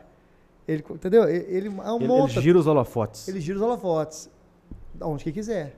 É Você, você fala mais a questão, vamos institucionalizar os partidos, transformar em instituições que têm transitoriedade. Os Ou- partidos são instituições. Não, mas eu falo assim, porque são instituições muito focadas em uma pessoa específica, aquela pessoa... Personalificou. A Isso, verdade é essa. isso, personalificou os partidos. Mas são instituições persona- que foram personalificadas. E, de certa forma, sempre vai ter essa personalificação. Ah, ali é do fulano. Né? Até eh, quando você vai lá, você que é do interior, né? Ah, pô, eu sou o Bruno. Ah, o Bruno do, do, falando do seu pai. Fala. O Bruno de Aham. fulano. Né? Bruno Então, do Gil do Zezinho Gulau. do Zezinho. Isso. Então, isso sempre vai ter. Isso é da- do ser humano. Sim. Agora, desde que sejam personificações positivas, construtivas, entendeu? Não é? É, Isso existe, gente. Pô, fulano, ah, do fulano, então, normal. Mas nós temos que ampliar esse leque, porque enquanto for um leque fechado, muitas pessoas não têm coragem de entrar. Porque elas sabem que elas vão ser ali, de certa forma, E manipulado. vou trazer isso aí pro, pro, pra questão do empreendedorismo, que a gente estava conversando sobre a questão do empreendedor mineiro, né? Que a, a, a gente estava questionando, tentando entender por que que o... Sim, a minha pergunta, você acha o empreendedor mineiro tímido? E- Ele, é, a gente estava falando muito de De bairrismo, forma alguma. de, de bairrismo, né? Porque o mineiro, é, até por conta dos empresários virem para Minas Gerais para empreender no ramo de gastronomia, por exemplo, que é a gente foca muito na comida mineira, na cultura mineira, se fecha. Até o Thiago fez muita crítica a isso, né? O, o, o Thiago do Evu lá falou assim: não, mas a gente tem que abrir a cabeça porque não pode ser só o nosso aqui, não. Tem que, tem que a gente tem que apreciar outras coisas. E, e aí a gente falou muito disso, né? Mas o que, que você pensa assim? Porque É. porque a gente estava tentando entender por que, que as, as marcas mineiras da é, outras é, Algum- cervejas, é, e- algumas e, marcas é, não tão por que, tem- que não se expande? Porque não é tão bom uma expansão. E, e não, porque você vê muita marca Lógico que nós temos exemplos contrários. chegar em, em Minas, né? Mas você não vê a marca de Minas chegar como chega pra cá, né? Em Que- outros estados, em outros. O que, que você pensa disso, Pedro? Então, eu acho que o mineiro é um inconfidente. Nós estamos sempre desbravando coisa nova, assim, né? Peitando os desafios e tal. Óbvio que nós temos uma peculiaridade, até, vamos pensar assim, geográfica. Minas está no meio do Brasil. Então, quando Sim. você começa a analisar, pô, se você está no meio, você tem que equilibrar entre o, de cá e o de lá. Então, o mineiro tem um perfil mais político. É o fiel da É o balança. fiel da balança. E se você pegar a história política do Brasil, você vai ver que Minas sempre foi o fiel da balança. E Minas sempre ocupou posições de destaque, de liderança no cenário político nacional. né? Então é só você pegar a história e ler. E aí quando você vai para o sul, ou para o norte, nordeste, você vê pessoas mais, vamos dizer assim, é, é, é, sem, gente, sem querer né, rotular Sim, sim, sim. né? Óbvio que toda regra tem exceção, não- por favor, né? Porque senão Não, nós estamos falando com a pessoa que está andando o É. estado inteiro, né? Não, eu rodando o estado, e eu, enquanto coordenador nacional da CDL Jovem, eu coordenava um grupo de 17 estados de jovens, que tem o do sul ao norte do país. Então, assim, eu sempre, eu sempre tive que fazer esse papel, porque enquanto o norte tem uma realidade, na pandemia, nós temos um projeto, por exemplo, que é o Dia Livre de Impostos, né? Que é um Sim, projeto que sim. a gente protesta contra a carga tributária. E aí, o bicho estava pegando no norte, principalmente em Manaus, muita gente morrendo. E o, e o coordenador lá não queria que o projeto fosse executado. Enquanto a parte do pessoal não queria. Então, pô, como é que eu vou fazer esse meio de campo? Então a gente foi conversando, foi trazendo, né? Mostrando que uma coisa, uma coisa, outra coisa, outra coisa, que tem formas da gente se reinventar sem ser é, é, é, é, é, invasivo, né? E sem pôr em risco. E aí nós transformamos o nosso projeto em online. Então, no ano passado, nós fizemos um DLI totalmente online. Então, nós DLA, a sigla para Dia Livre de Dia Impostos. livre de impostos. Então nós fizemos o dia livre de impostos totalmente online, tivemos excelentes resultados, coisa que a gente nunca tinha tido antes. A gente sempre teve bons resultados de, é, é, de é, adesão de empresas, de mídia espontânea, muita coisa né, em torno do projeto, mas a nossa adesão online era baixa. Como a gente converteu o projeto 100% online, inclusive, aí é, é, é, esse amigo de Manaus falou, não, tá certo, vamos fazer. Comprou e fez e realizou, e foi um dos apo- grandes apoiadores, o negócio tomou uma proporção muito grande. Porque, beleza, está tudo fechado, ali morrendo mais, aqui morrendo, vamos cuidar da saúde. Mas também vamos, não vamos deixar as empresas morrerem. Então a gente deu essa alternativa online das empresas venderem, entendeu? Uhum. Então dentro, voltando à, essência, eu falo, o, o mineiro, ele tem esse perfil conciliador, porque nós estamos no meio, aí você vê um pessoal do sul é um pouco mais é, é, é, é, Imediatista. imediatista, certo de tudo, pá, pá. O do Nordeste, também, do Norte. E eu vivi muito isso no, no sistema CNDL. São muito extremistas, assim, de certa forma. E por que, que vem tudo em Minas? Porque a gente, não, calma aí, vem cá, pô, você tem razão nisso, mas você tem razão naquilo. Mas o que, que vai ser bom para o todo aqui? Então a gente tem essa. Então, eu acho que isso, de certa forma, impacta dá uma, uma um pouco numa lentidão às vezes, né, do pensamento assim do, do- da empresa, às vezes não dá um É, porque tá político fundamentar minha pergunta é porque a gente, assim, é, é, se deu certo aqui, né, igual você falou, se deu certo aqui, dá em qualquer lugar.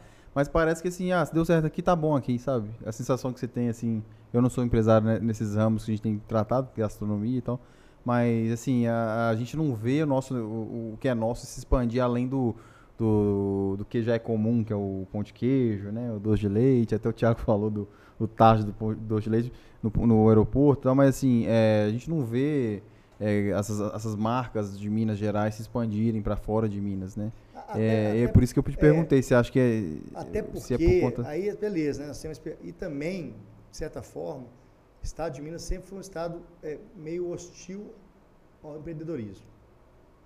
Então, tinha também essa questão política. Né? E eu estou falando isso por conhecimento interno lá que eu E até dá pra até a gente pegar um gancho, é, até pra gente. O, essa, o que que essa função que você está exercendo lá na assessoria da, da secretaria pode impactar positivamente nessa abertura econômica? Então, aí dentro dessa hostilidade, né, e eu tenho cases que vieram an- antes, né, empresas grandes para Minas Gerais, e a pessoa pergunta, "Ah, mas quantos empregos você vai gerar? Ah, vou gerar 100 empregos diretos. Ah, não, não quero você não. Ué. Então era assim que era tratado. Aí essa mesma empresa voltou na gestão atual, o cara falou a mesma coisa, não, pode vir. O cara abriu a empresa, gerou 300 empregos direto. Entendeu? Então, assim, então Minas tem se colocado como, é, é, é, vamos dizer assim, pioneiro em desenvolvimento econômico, assim, o- um dos estados que mais está desenvolvendo no Brasil, óbvio que São Paulo ainda é a grande, Sim. né, pujança econômica grande, mas Minas está em segundo lugar já. E aí, é, vindo para a sua pergunta, é, eu entrei nesse projeto, né, justamente, foram, várias coincidências que aconteceram, eu defendi isso na minha campanha, aconteceu do, do governador ter esse projeto, esse programa para disseminar no estado, aí eu tive uma conversa lá, eles convidaram, ah, vem para cá e tal, vamos fazer, e no propósito de disseminar no estado. Porque quando a gente tem os municípios também mais é, é, com leis mais amigáveis né, para o empreendedor, o estado se torna um estado melhor para se empreender.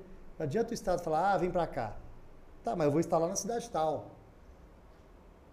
E se a cidade tal não for... Não for- aderir. Não aderir? E como é que é essa questão do, do decreto? É um decreto? É um, é- Então, como- aí que acontece? Aqui em Minas, é, no âmbito federal, veio por MP, medida provisória, que aí depois virou lei lá para setembro de 2019.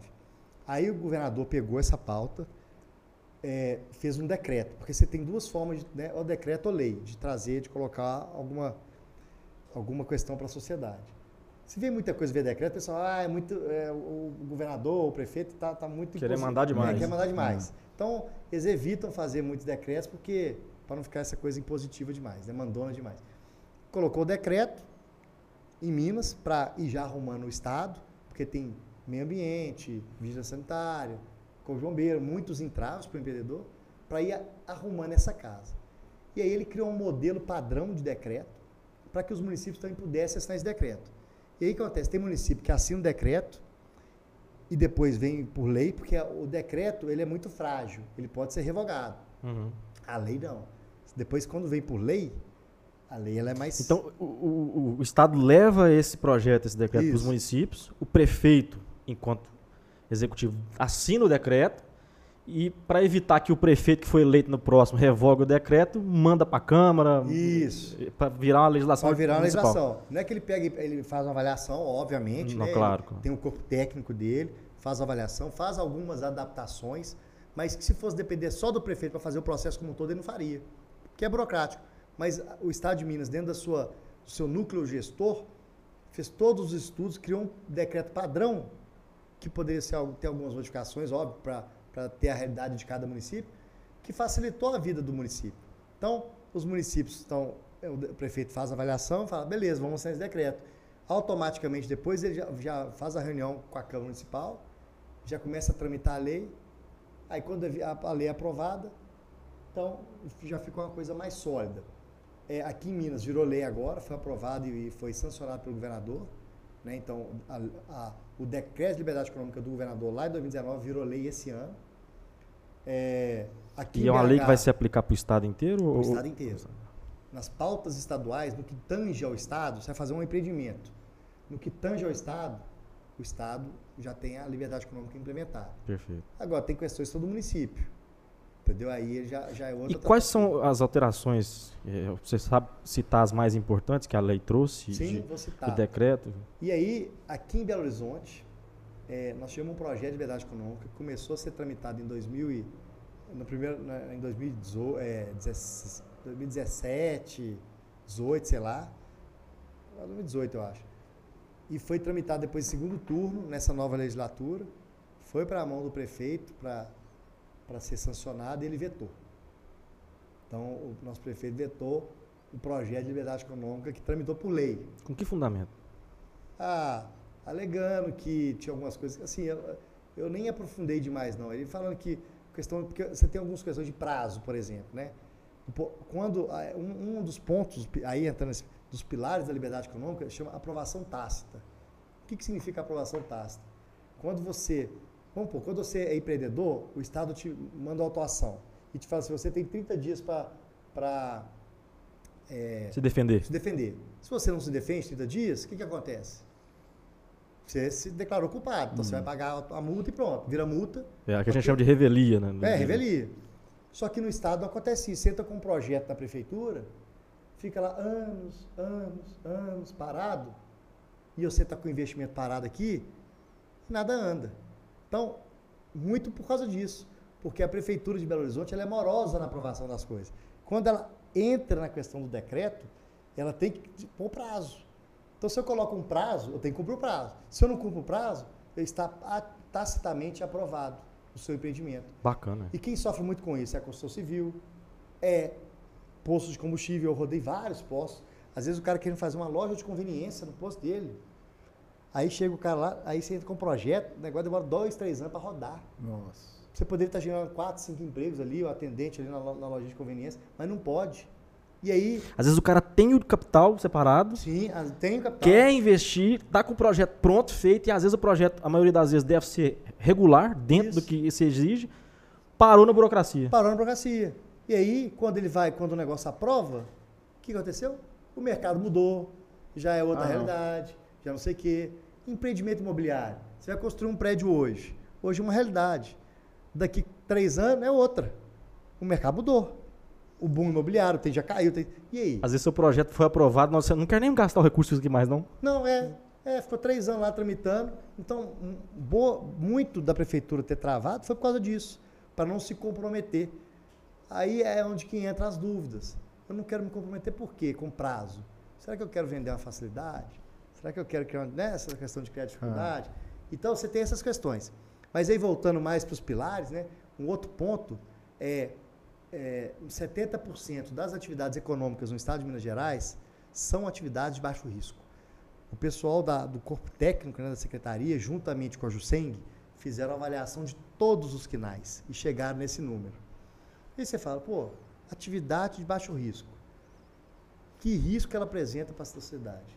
Não, é- não apresenta risco sanitário, não apresenta risco de é, é, é, é, meio ambiente. O cara abre a loja dele lá para vender roupa. Você põe as araras aqui, põe as araras, vou vender roupa. Qual que é o risco que se apresenta de dar algum problema? Nenhum mas era exigido um milhão de alvarás, de documento, disso, daquilo, de inspeção, né, de licença, para o cara abrir uma loja de roupa. Então, um dos grandes feitos do Estado foi é, fazer uma reclassificação recla- do, do risco e extinguir a exigência de alvarás para as atividades que foram classificadas como baixo risco. Então, Minas, Minas Gerais, hoje, é o primeiro estado no Brasil em, em número de, de- de atividades ca- classificadas. É, começamos lá atrás com 280, aí fomos caminhando, chegamos a 550 e hoje nós temos 701 atividades econômicas classificadas de baixo risco. 701 é o estado que tem mais classifica atividades Caramba. classificadas de baixo risco. E isso facilita a abertura de nossos empreendimentos. Então, que isso. Isso, E é que, e sim, informação- a, a- isso é informação que eu não tinha, que eu não fazia ideia, o cara. que, que é um, Isso aí desentrava muita coisa. um escritório de advocacia, que risco baixo o risco? Um tem? podcast é um baixo risco, zero Faz risco. isso. É. Aí você não pode ter, porque você tem que ter alvará. Vai abrir seu podcast aqui pra você ver. Manda, vai, vai, pedir alva- alvará, não sei o que, não sei o que. Não pode ter. Óbvio que você tem que re- respeitar algumas regulamentos. Por exemplo, a questão. Aí nós temos, por exemplo, municípios históricos, tipo Ouro Preto, Mariana. Você tem uma questão predial. Aí você tem Que é ver- tombamento, inventário. Isso. Aí é um outro ponto. Sim. Aí é a questão predial. Você tem que- Agora, a sua atividade não, tem nada a ver com isso, entendeu? Assim, você, você abre ali, óbvio, você tem que respeitar as normas do prédio, a temperatura, sei que, né, essas questões de histórico, de, de Conservação de conservação. Mas a sua atividade, ela, é- então você está extinto de alvará. Quantas cidades você já rodou e quantas já assinaram o decreto? Você tem mais ou menos em mente isso? Normalmente, assim, hoje, amanhã, nós vamos ter uma assinatura aqui de 29 municípios da região metropolitana de BH. Mas eu não rodei nessas todas essas cidades. É, o que, que acontece? É, nós tivemos uma parceria, por exemplo, nessa questão de amanhã, com a agência metropolitana da região metropolitana, a Mila, que é a diretora. Fez, nós fizemos reuniões com os prefeitos das regiões aqui em Belo Horizonte, eles vieram para cá e aí Uhum. eles decidiram aí amanhã. Então eu não rodei todas as cidades. Então hoje nós temos em torno de 150 municípios com o decreto assinado, mais uns 40 que estão na esteira aí é, avaliando o decreto, né? Assim, é, tendo a tratativa de formalização. Eu devo ter rodado umas 30 cidades. Porque tem cidade que seja igual eu fui para Cidade Polo, vamos dizer assim, né? não, não, nem sempre, nem, nem sempre. Já fui cidade pequena também. Mas às vezes, é, é, é, por exemplo, Taubeiras. Nós fomos lá, assinamos decreto de seis, seis cidades. É, o governador agora esteve em São João del Rei. Assinou decreto de 10, ó, em conjunto. É, São João Nepomuceno. Nós já rodamos do sul ao norte. Foi em Paracatu, não foi? Fomos para Catu. Eu ia falar pra Catu e Pompeu, que é- Pompeu, acho que todo foi, episódio foi. tem que falar aqui. Não, mas Paracatu É obrigatório falar aqui. Paracatu, nós estudamos lá decreto também de umas 10, no mesmo evento. E aí a gente conta com a parceria da Associação Mineira de Município, alguns deputados pegam essa ideia e levam para a base e juntam os prefeitos e aí faz o processo. E aí, o meu papel muito nisso aí é, é o seguinte também.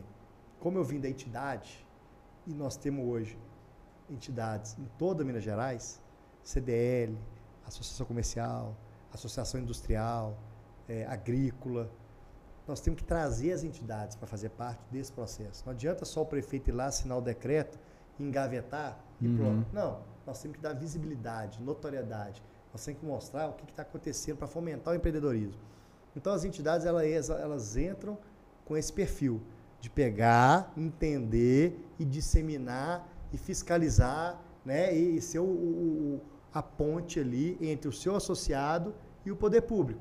Então, o meu papel muito nisso, ó, tem que conversar com vários prefeitos, roda a cidade, faz decreto, mas onde eu vou, deixa eu ver, tem entidade, tem isso aqui, vem, vem, vamos junto, pra você entender. Tanto até que amanhã nós vamos ter presente de 12 entidades, vão estar aqui também. As partes têm que fazer parte do processo, Nós temos que envolver senão... a sociedade como um todo Sim. no processo. E não adianta a gente, não adianta a gente eh, trazer, assim, óbvio, você tem pessoas que são blogueiros, que têm relevância, que vão dar visibilidade, beleza. Mas eh, a entidade, ela representa um setor produtivo. Então, ela ficar sabendo do que está acontecendo e correr atrás e aplicar e fiscalizar e cobrar e ajudar a prefeitura, porque tem que treinar os fiscais da prefeitura. Não adianta só. Eu tive uma cidade eh, em 2019, quando fez começou esse negócio de decreto, eu falei, eu vou nessa cidade. A primeira cidade do Brasil a implementar o projeto da liberdade econômica foi Esteio. Esteio é uma cidade que fica na região metropolitana de Porto Alegre. Então eu já tinha um evento em Florianópolis, aproveitei que estava em Florianópolis, peguei um voo. O prefeito de Porto Alegre é do Novo, não é? Não, de Porto Alegre não. Não? É, o vice-prefeito lá, ele é um cara liberal. Ele veio do IEE lá, Ah, é, mas tá. é o prefeito de Joinville, que é do, É do Joinville. lá. de Então Joinville, Foi, foi que é essa do novo. que eu fiz. Isso, Joinville. E aí eu fui para Porto Alegre, peguei um carro e fui lá para Esteio. Coincidentemente, o prefeito de Esteio, fui descobrindo lá, ele é casado com a, a- a amiga de um amigo meu de eh, Juiz de É. Fora. Que isso? Você sai de Minas... Loucura. Você sai de Minas, mas Minas Não. não, sai de você, não. Loucura. Conversando, pô, pá, pá, mas o que que é? Ah, você conhece fulano? Uai, fulano é amigo da minha esposa pra caramba. Que isso? É, então tem de dois. E aí ele veio com essa tratativa, né, para Esteio. Em três meses, Esteio teve um incremento de quase 50% de formalização de novos investimentos, ok? Caramba. Mas ele fez todo o processo de é, é, é, é, é, treinamento dos, dos servidores, para entender o que, que é a lei. Precisa, aplicar- cara. Precisa. Porque se, se você, como gestor, é... ah, beleza, mudou esse processo aqui agora, a gente vai fazer dessa forma agora. Aí todo mundo fala assim, ok, na reunião, fala assim, ok, beleza. Aí passa dois dias, tá todo mundo fazendo da, da velha forma. Não, e um monte Porque de você não- o risco de notificação sair ainda com, com o modelo antigo, aquela É coisa aí. toda. Então, assim, tem que ter essa- Tem esse ter negócio. a e tem que ter também a porta aberta para ouvir, né? Se alguma coisa sair errado, tem uma ouvidoria ali que recebe a rec- a reclamação, faz a avaliação e dá a, a devida tratativa. Então, ele fez isso muito bem feito. E aí, o que aconteceu? Além do incremento de, de, de novos negócios, no segundo mandato, ali ele estava no primeiro mandato, no segundo mandato ele foi eleito, assim, de lavada. No primeiro ele foi eleito com 40 e poucos por cento, no segundo quase 90. É porque a gente tem aquela ilusão seguinte: bom é quando as grandes empresas estão em determinados locais. Mas não, gente. O, que, Não. o, que, o que fomenta a economia é o pequeno empresário, o médio empresário. É ele que. tá- porque você tem. Expulveriza a economia, o dinheiro corre mais É o rápido. que dá sustentabilidade, velho. E eu te falo que eu estive rodando, fui, fui em Juruáia. Ó, você conhece Juruáia? Não. Não, não sei onde é que Ninguém é. conhece Juruáia, né? Fica no sul de Minas, perto de Guaxupé, que é um polo cafeeiro grande. Podia tudo para ser também do café. Eles definiram a cidade como polo da lingerie. A cidade tem 10 mil habitantes. Cara, você vai na cidade lá, parece que você está na cidade do primeiro mundo. Assim, só loja chique, arrumada. E o, e o- o secretário lá de desenvolvimento falou isso. Nós não tivemos tanto problema na pandemia, porque que as empresas são pequenas e médias empresas, familiares, todo mundo trabalhando no seu cantinho, fazendo suas coisas tal, e, o e fomentando. Entendeu? Então, eles, não é aquela coisa, a E grande o município empresa, mantendo a arrecadação. manter a arrecadação e tudo rodando, né? Então, assim, não é aquela questão, ah, de uma grande empresa que paralisou todo mundo, aí você pega aqui em Betim, vai uma Fiat sair de Betim pra você ver o que que vira. Acabou. Que acabou. Igual aconteceu em Mariana, que era 100% dependente da Vale, da Samarco, que deu problema na barragem. Brumadinho. Então, quando você fica dependente de uma atividade econômica de uma empresa, isso é economia, quem sabe, quem estuda economia sabe, você não pode ter seu, seu ovo tudo num cesto só. É. Você tem que diversificar. Então, o que, por mais que Juruáia eh, tenha focado num segmento, e aí ele atrai indústrias para poder fornecer matéria-prima para essa, pra essa eh, eh, confecção de, de lingerie, mas as empresas são pulverizadas. Alguém pode estar mal das penas, o outro está bem, o outro está melhor, o outro está mais ou menos. Né? Então ele está equilibrado ali nessa balança comercial. Eh, eu estava lembrando um negócio aqui, putz, cara, fugiu da importância. eh, ah, lembrei aqui. Porque o, o político, ele tem na cabeça dele que ao distribuir cesta básica, ele vai ser reeleito. Uhum. E o que acontece na maioria das vezes? Assistencialismo geral, né? É, então, é, o exemplo que eu tive esteio grande foi esse. Ao gerar emprego, ao gerar renda, ao dar para as pessoas dignidade, dinheiro no bolso, para ela poder escolher o que, que ela vai comprar, Isso. é isso que a pessoa quer. Sim. Eu posso ganhar uma cesta Claro. básica, mas se eu não gostar do- do- de comer feijão? Isso. é, Não, e eu acho que eu acho que o governo tem esse papel, mas para aquelas pessoas assim, que passaram, que estão mesmo assim numa dificuldade Sim. momentânea, dê um pouquinho. Agora, o que a gente vê é, é, é um, é um ciclo vicioso de assistencialismo que tem gente que tem onde tem guarda, guarda cesta básica numa sala dessa aqui, tem gente que está com a sala lotada de cesta básica, até vendendo. A verdade é essa. Uhum. E quando aconteceu na pandemia agora, que nós vimos que a Prefeitura de BH fez, recebeu muita cesta básica, além de das pessoas estarem estocadas de cesta básica, isso gerou uma inflação no supermercado, porque ela comprou do supermercado, montou os que E aí acontece? Pô, já estou muito vendido, vou aumentar o preço aqui. A, a- a- falta de oferta, É a, a demanda que não é orgânica, né? que não é orgânica. Então, a mão do Estado interferindo, de certa forma, negativamente aí na, na economia da cesta básica. Entendeu? Então, assim, nós temos que ter muito cuidado para tratar disso. Para não falar, não, tem gente que precisa, tem gente que precisa. Uhum. Mas é, é o que eu falo. É, o, o sucesso da- das- do- do- do- do social não está em quantas pessoas entram, está em quantas pessoas saem. Né? Igual o negócio lá do Bolsa Família, ah, comemorava-se que pô, nós temos não sei quantas mil pessoas sendo assistidas. Não, nós temos que comemorar quantas pessoas saíram do, do não precisam assistencialismo mais. que não precisam mais. Sim. Entendeu? É, são inversão de valores aí que foram construídas ao longo da, da E- caminhada. E, aqui nessas andanças suas aí, só pra gente caminhar pro final, você trouxe um presente pra nós aí e nós temos que aproveitar dentro do, do escopo nosso que é divulgar a cultura mineira É, pois é. Vamos tomar ao menos um golinho. Gente, e, e foi coincidência, né? Porque a gente estava programado de fazer essa, esse podcast aqui. Eu estive em Salinas. Quando eu estava lá, postei, o Bruno me mandou um, um direct. Pô, traz a cachaça. E nós estamos aqui, né, no podcast dos Inconfidentes, falando de Minas, falando das oportunidades. E eu estou rodando interior. Minas tem muita oportunidade, muita. Vou te falar, você está desempregado aqui, alguma coisa, vai para o interior. Cara, sul de Minas, bicho do céu, falta é gente para trabalhar, se qualifica, falta, né, gente, ou tem emprego, só não falta emprego. Eu rodo muito, eu tô falando. Sim. Vou nas empresas, tem vaga de emprego, tem vaga de- mas às vezes falta gente qualificada. Então faz um curso técnico, vai para o interior, você vai ter uma qualidade de vida top. Você não vê mendigo na rua, você não vê é, segurança.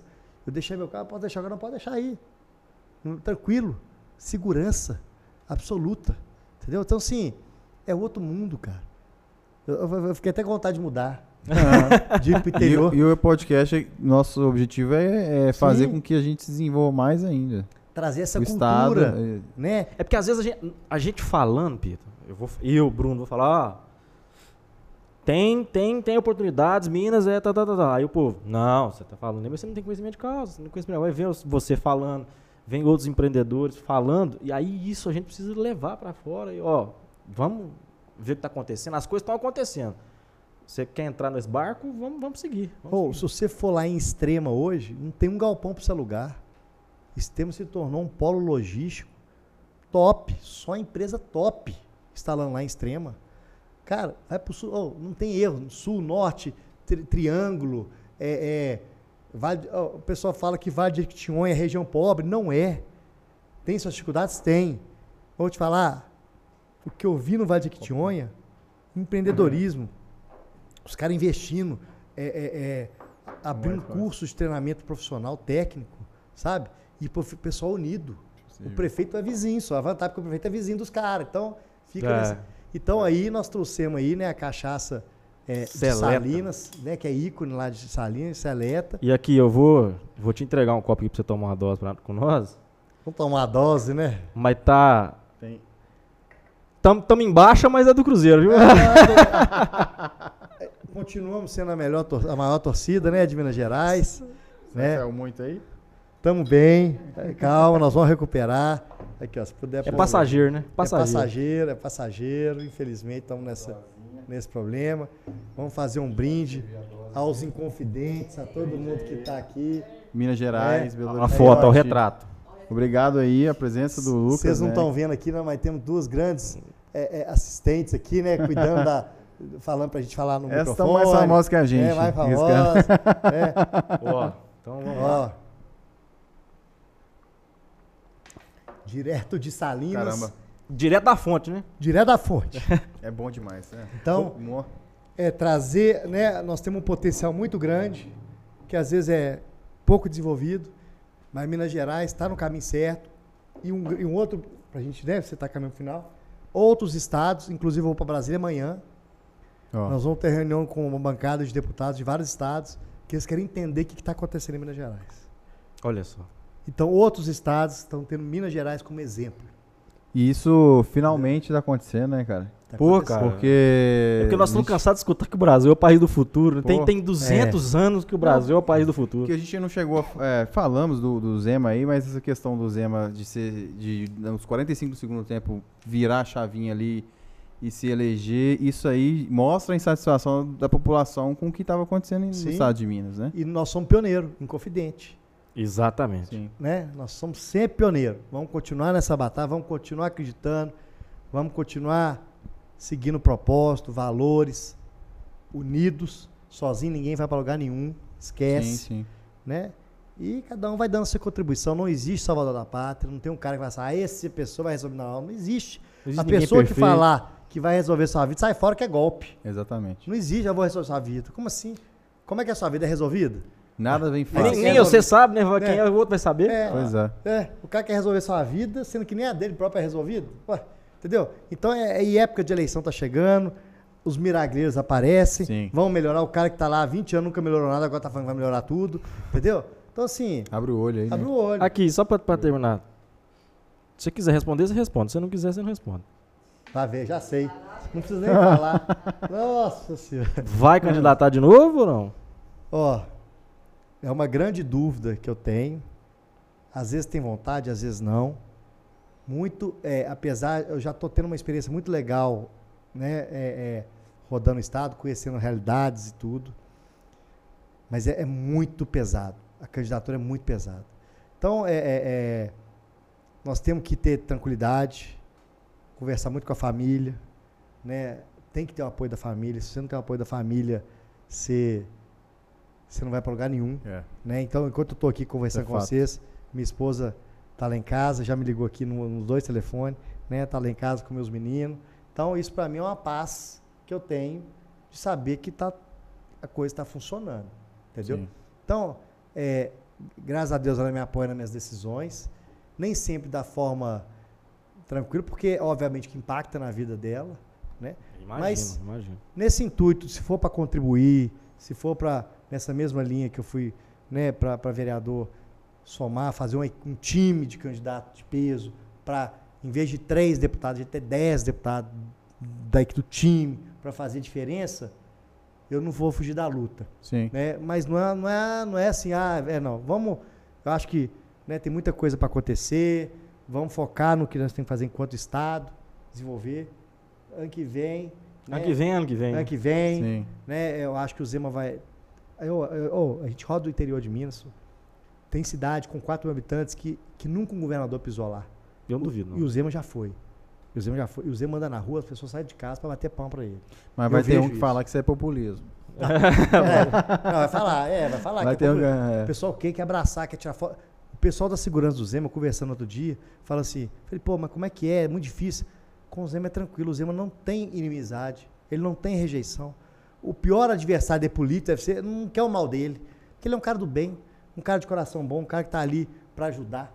Tem os erros dele? Tem. Tudo da vida, gente, ninguém é perfeito, não Sim. mas está ali de coração, fazendo, não precisava estar ali, contribuindo com o nosso Estado, criando, trazendo, resgatando esse sentimento de pertencimento do Estado, de confiança, de seriedade para a gente. É isso que, é o que eu falo. Uma, uma liderança que não faz sentimento, você cada um começa a seguir seu próprio caminho. Claro. Quando você tem uma liderança que, que faz isso, que traz sentimento de confiança, você começa, opa, deixa eu ajudar.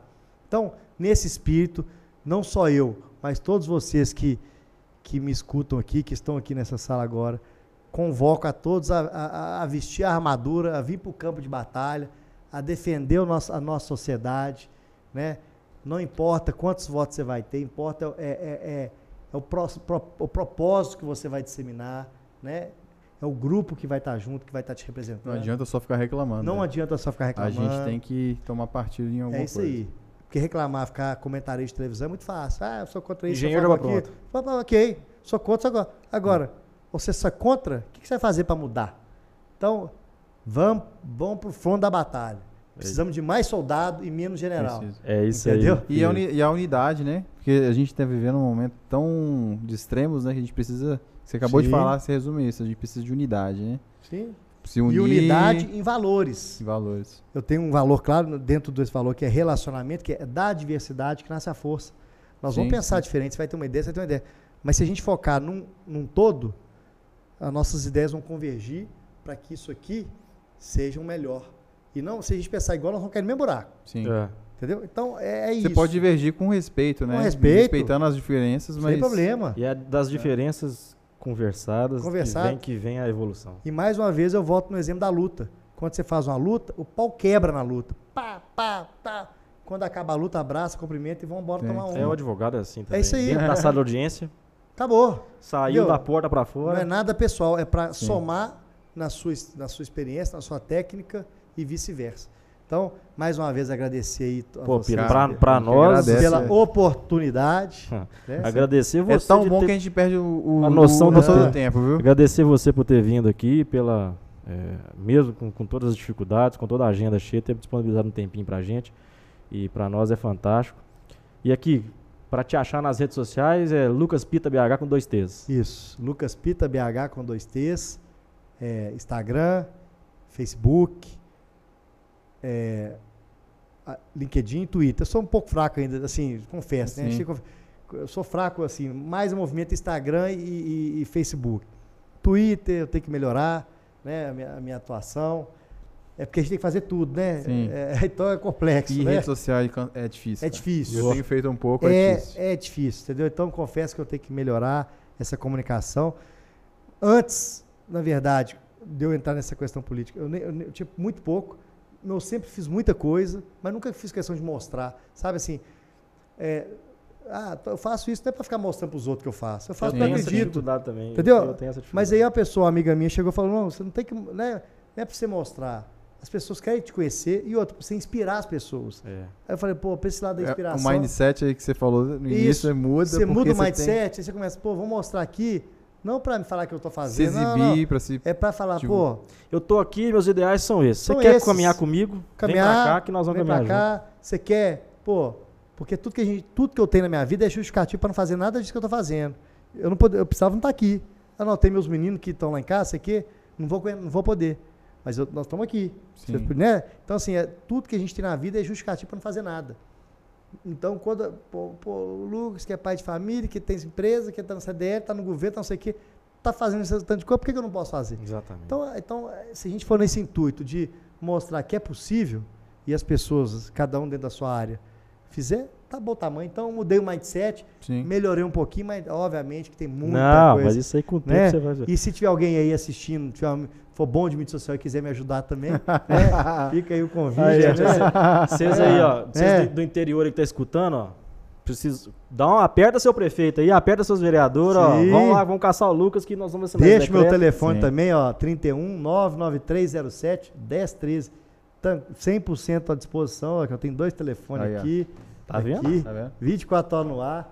Nós estamos aqui à disposição, Bom, né, é Bruno, né? acessível. Ô, Pita, obrigado porque- novamente. E, pessoal, não esquece não, viu? Inscrever também no nosso canal do YouTube, na Inconfidência Podcast, é, Spotify, Google Podcast, vai no Instagram, Inconfidência Podcast e A gente Facebook. precisa que o pessoal se, Se inscreva, e ative o sininho, ative o sininho para notificação. pra notificação, porque não comenta, tá, não tá curte, aparecendo pro pessoal. Manda aí nas redes sociais. é, nós estamos à disposição em confidentepodcast.gmail.com. Manda um E e-mail. vamos trazer ele mais vezes, porque eh, o pessoal precisa pedir, né? E a gente gosta. Sempre, eh, os nossos convidados até hoje foram maravilhosos e a gente tem que agradecer muito. E eh, eu acho muito pouco tempo, né? E assim, é interessante que a gente chame mais vezes ele pra vir pra falar de isso- outras coisas. Isso aí. Nós focamos hoje em, em- é, focamos em política, em, em entretenimento, em empreendimento, mas vamos falar de entretenimento, vamos falar de, sei lá, outras coisas aí que. Isso eu que- sou bom. Pois é, Eu sou bom em festa, viu, gente? pois Já é. fui, hoje eu sou mais tranquilo. Já organizou algumas, né, Vitor? Já organizei algumas. já até de dia eu já fui. tá? Ah, bacana, assim. É dos nossos. Ô, Vitor, eu brigadão, cara. Obrigado, aqui Obrigado. novamente a Duda, a Isadora, o Heitor que chegou aqui depois. Heitor aí, ó. Ô, Heitor sempre, né? Isso Só aqui. vida boa. Nada. É, que a vida dele é, é boa assim, né? Agora tá de férias, tá tranquilo. tá né? tranquilo, né? Por enquanto, né, Heitor? Ah. E aqui, Pita, brigadão Obrigado. gente. Um forte Obrigado, abraço. obrigado. Até logo. Tchau, gente. Abraço. Muito Tchau. obrigado, até mais. Valeu.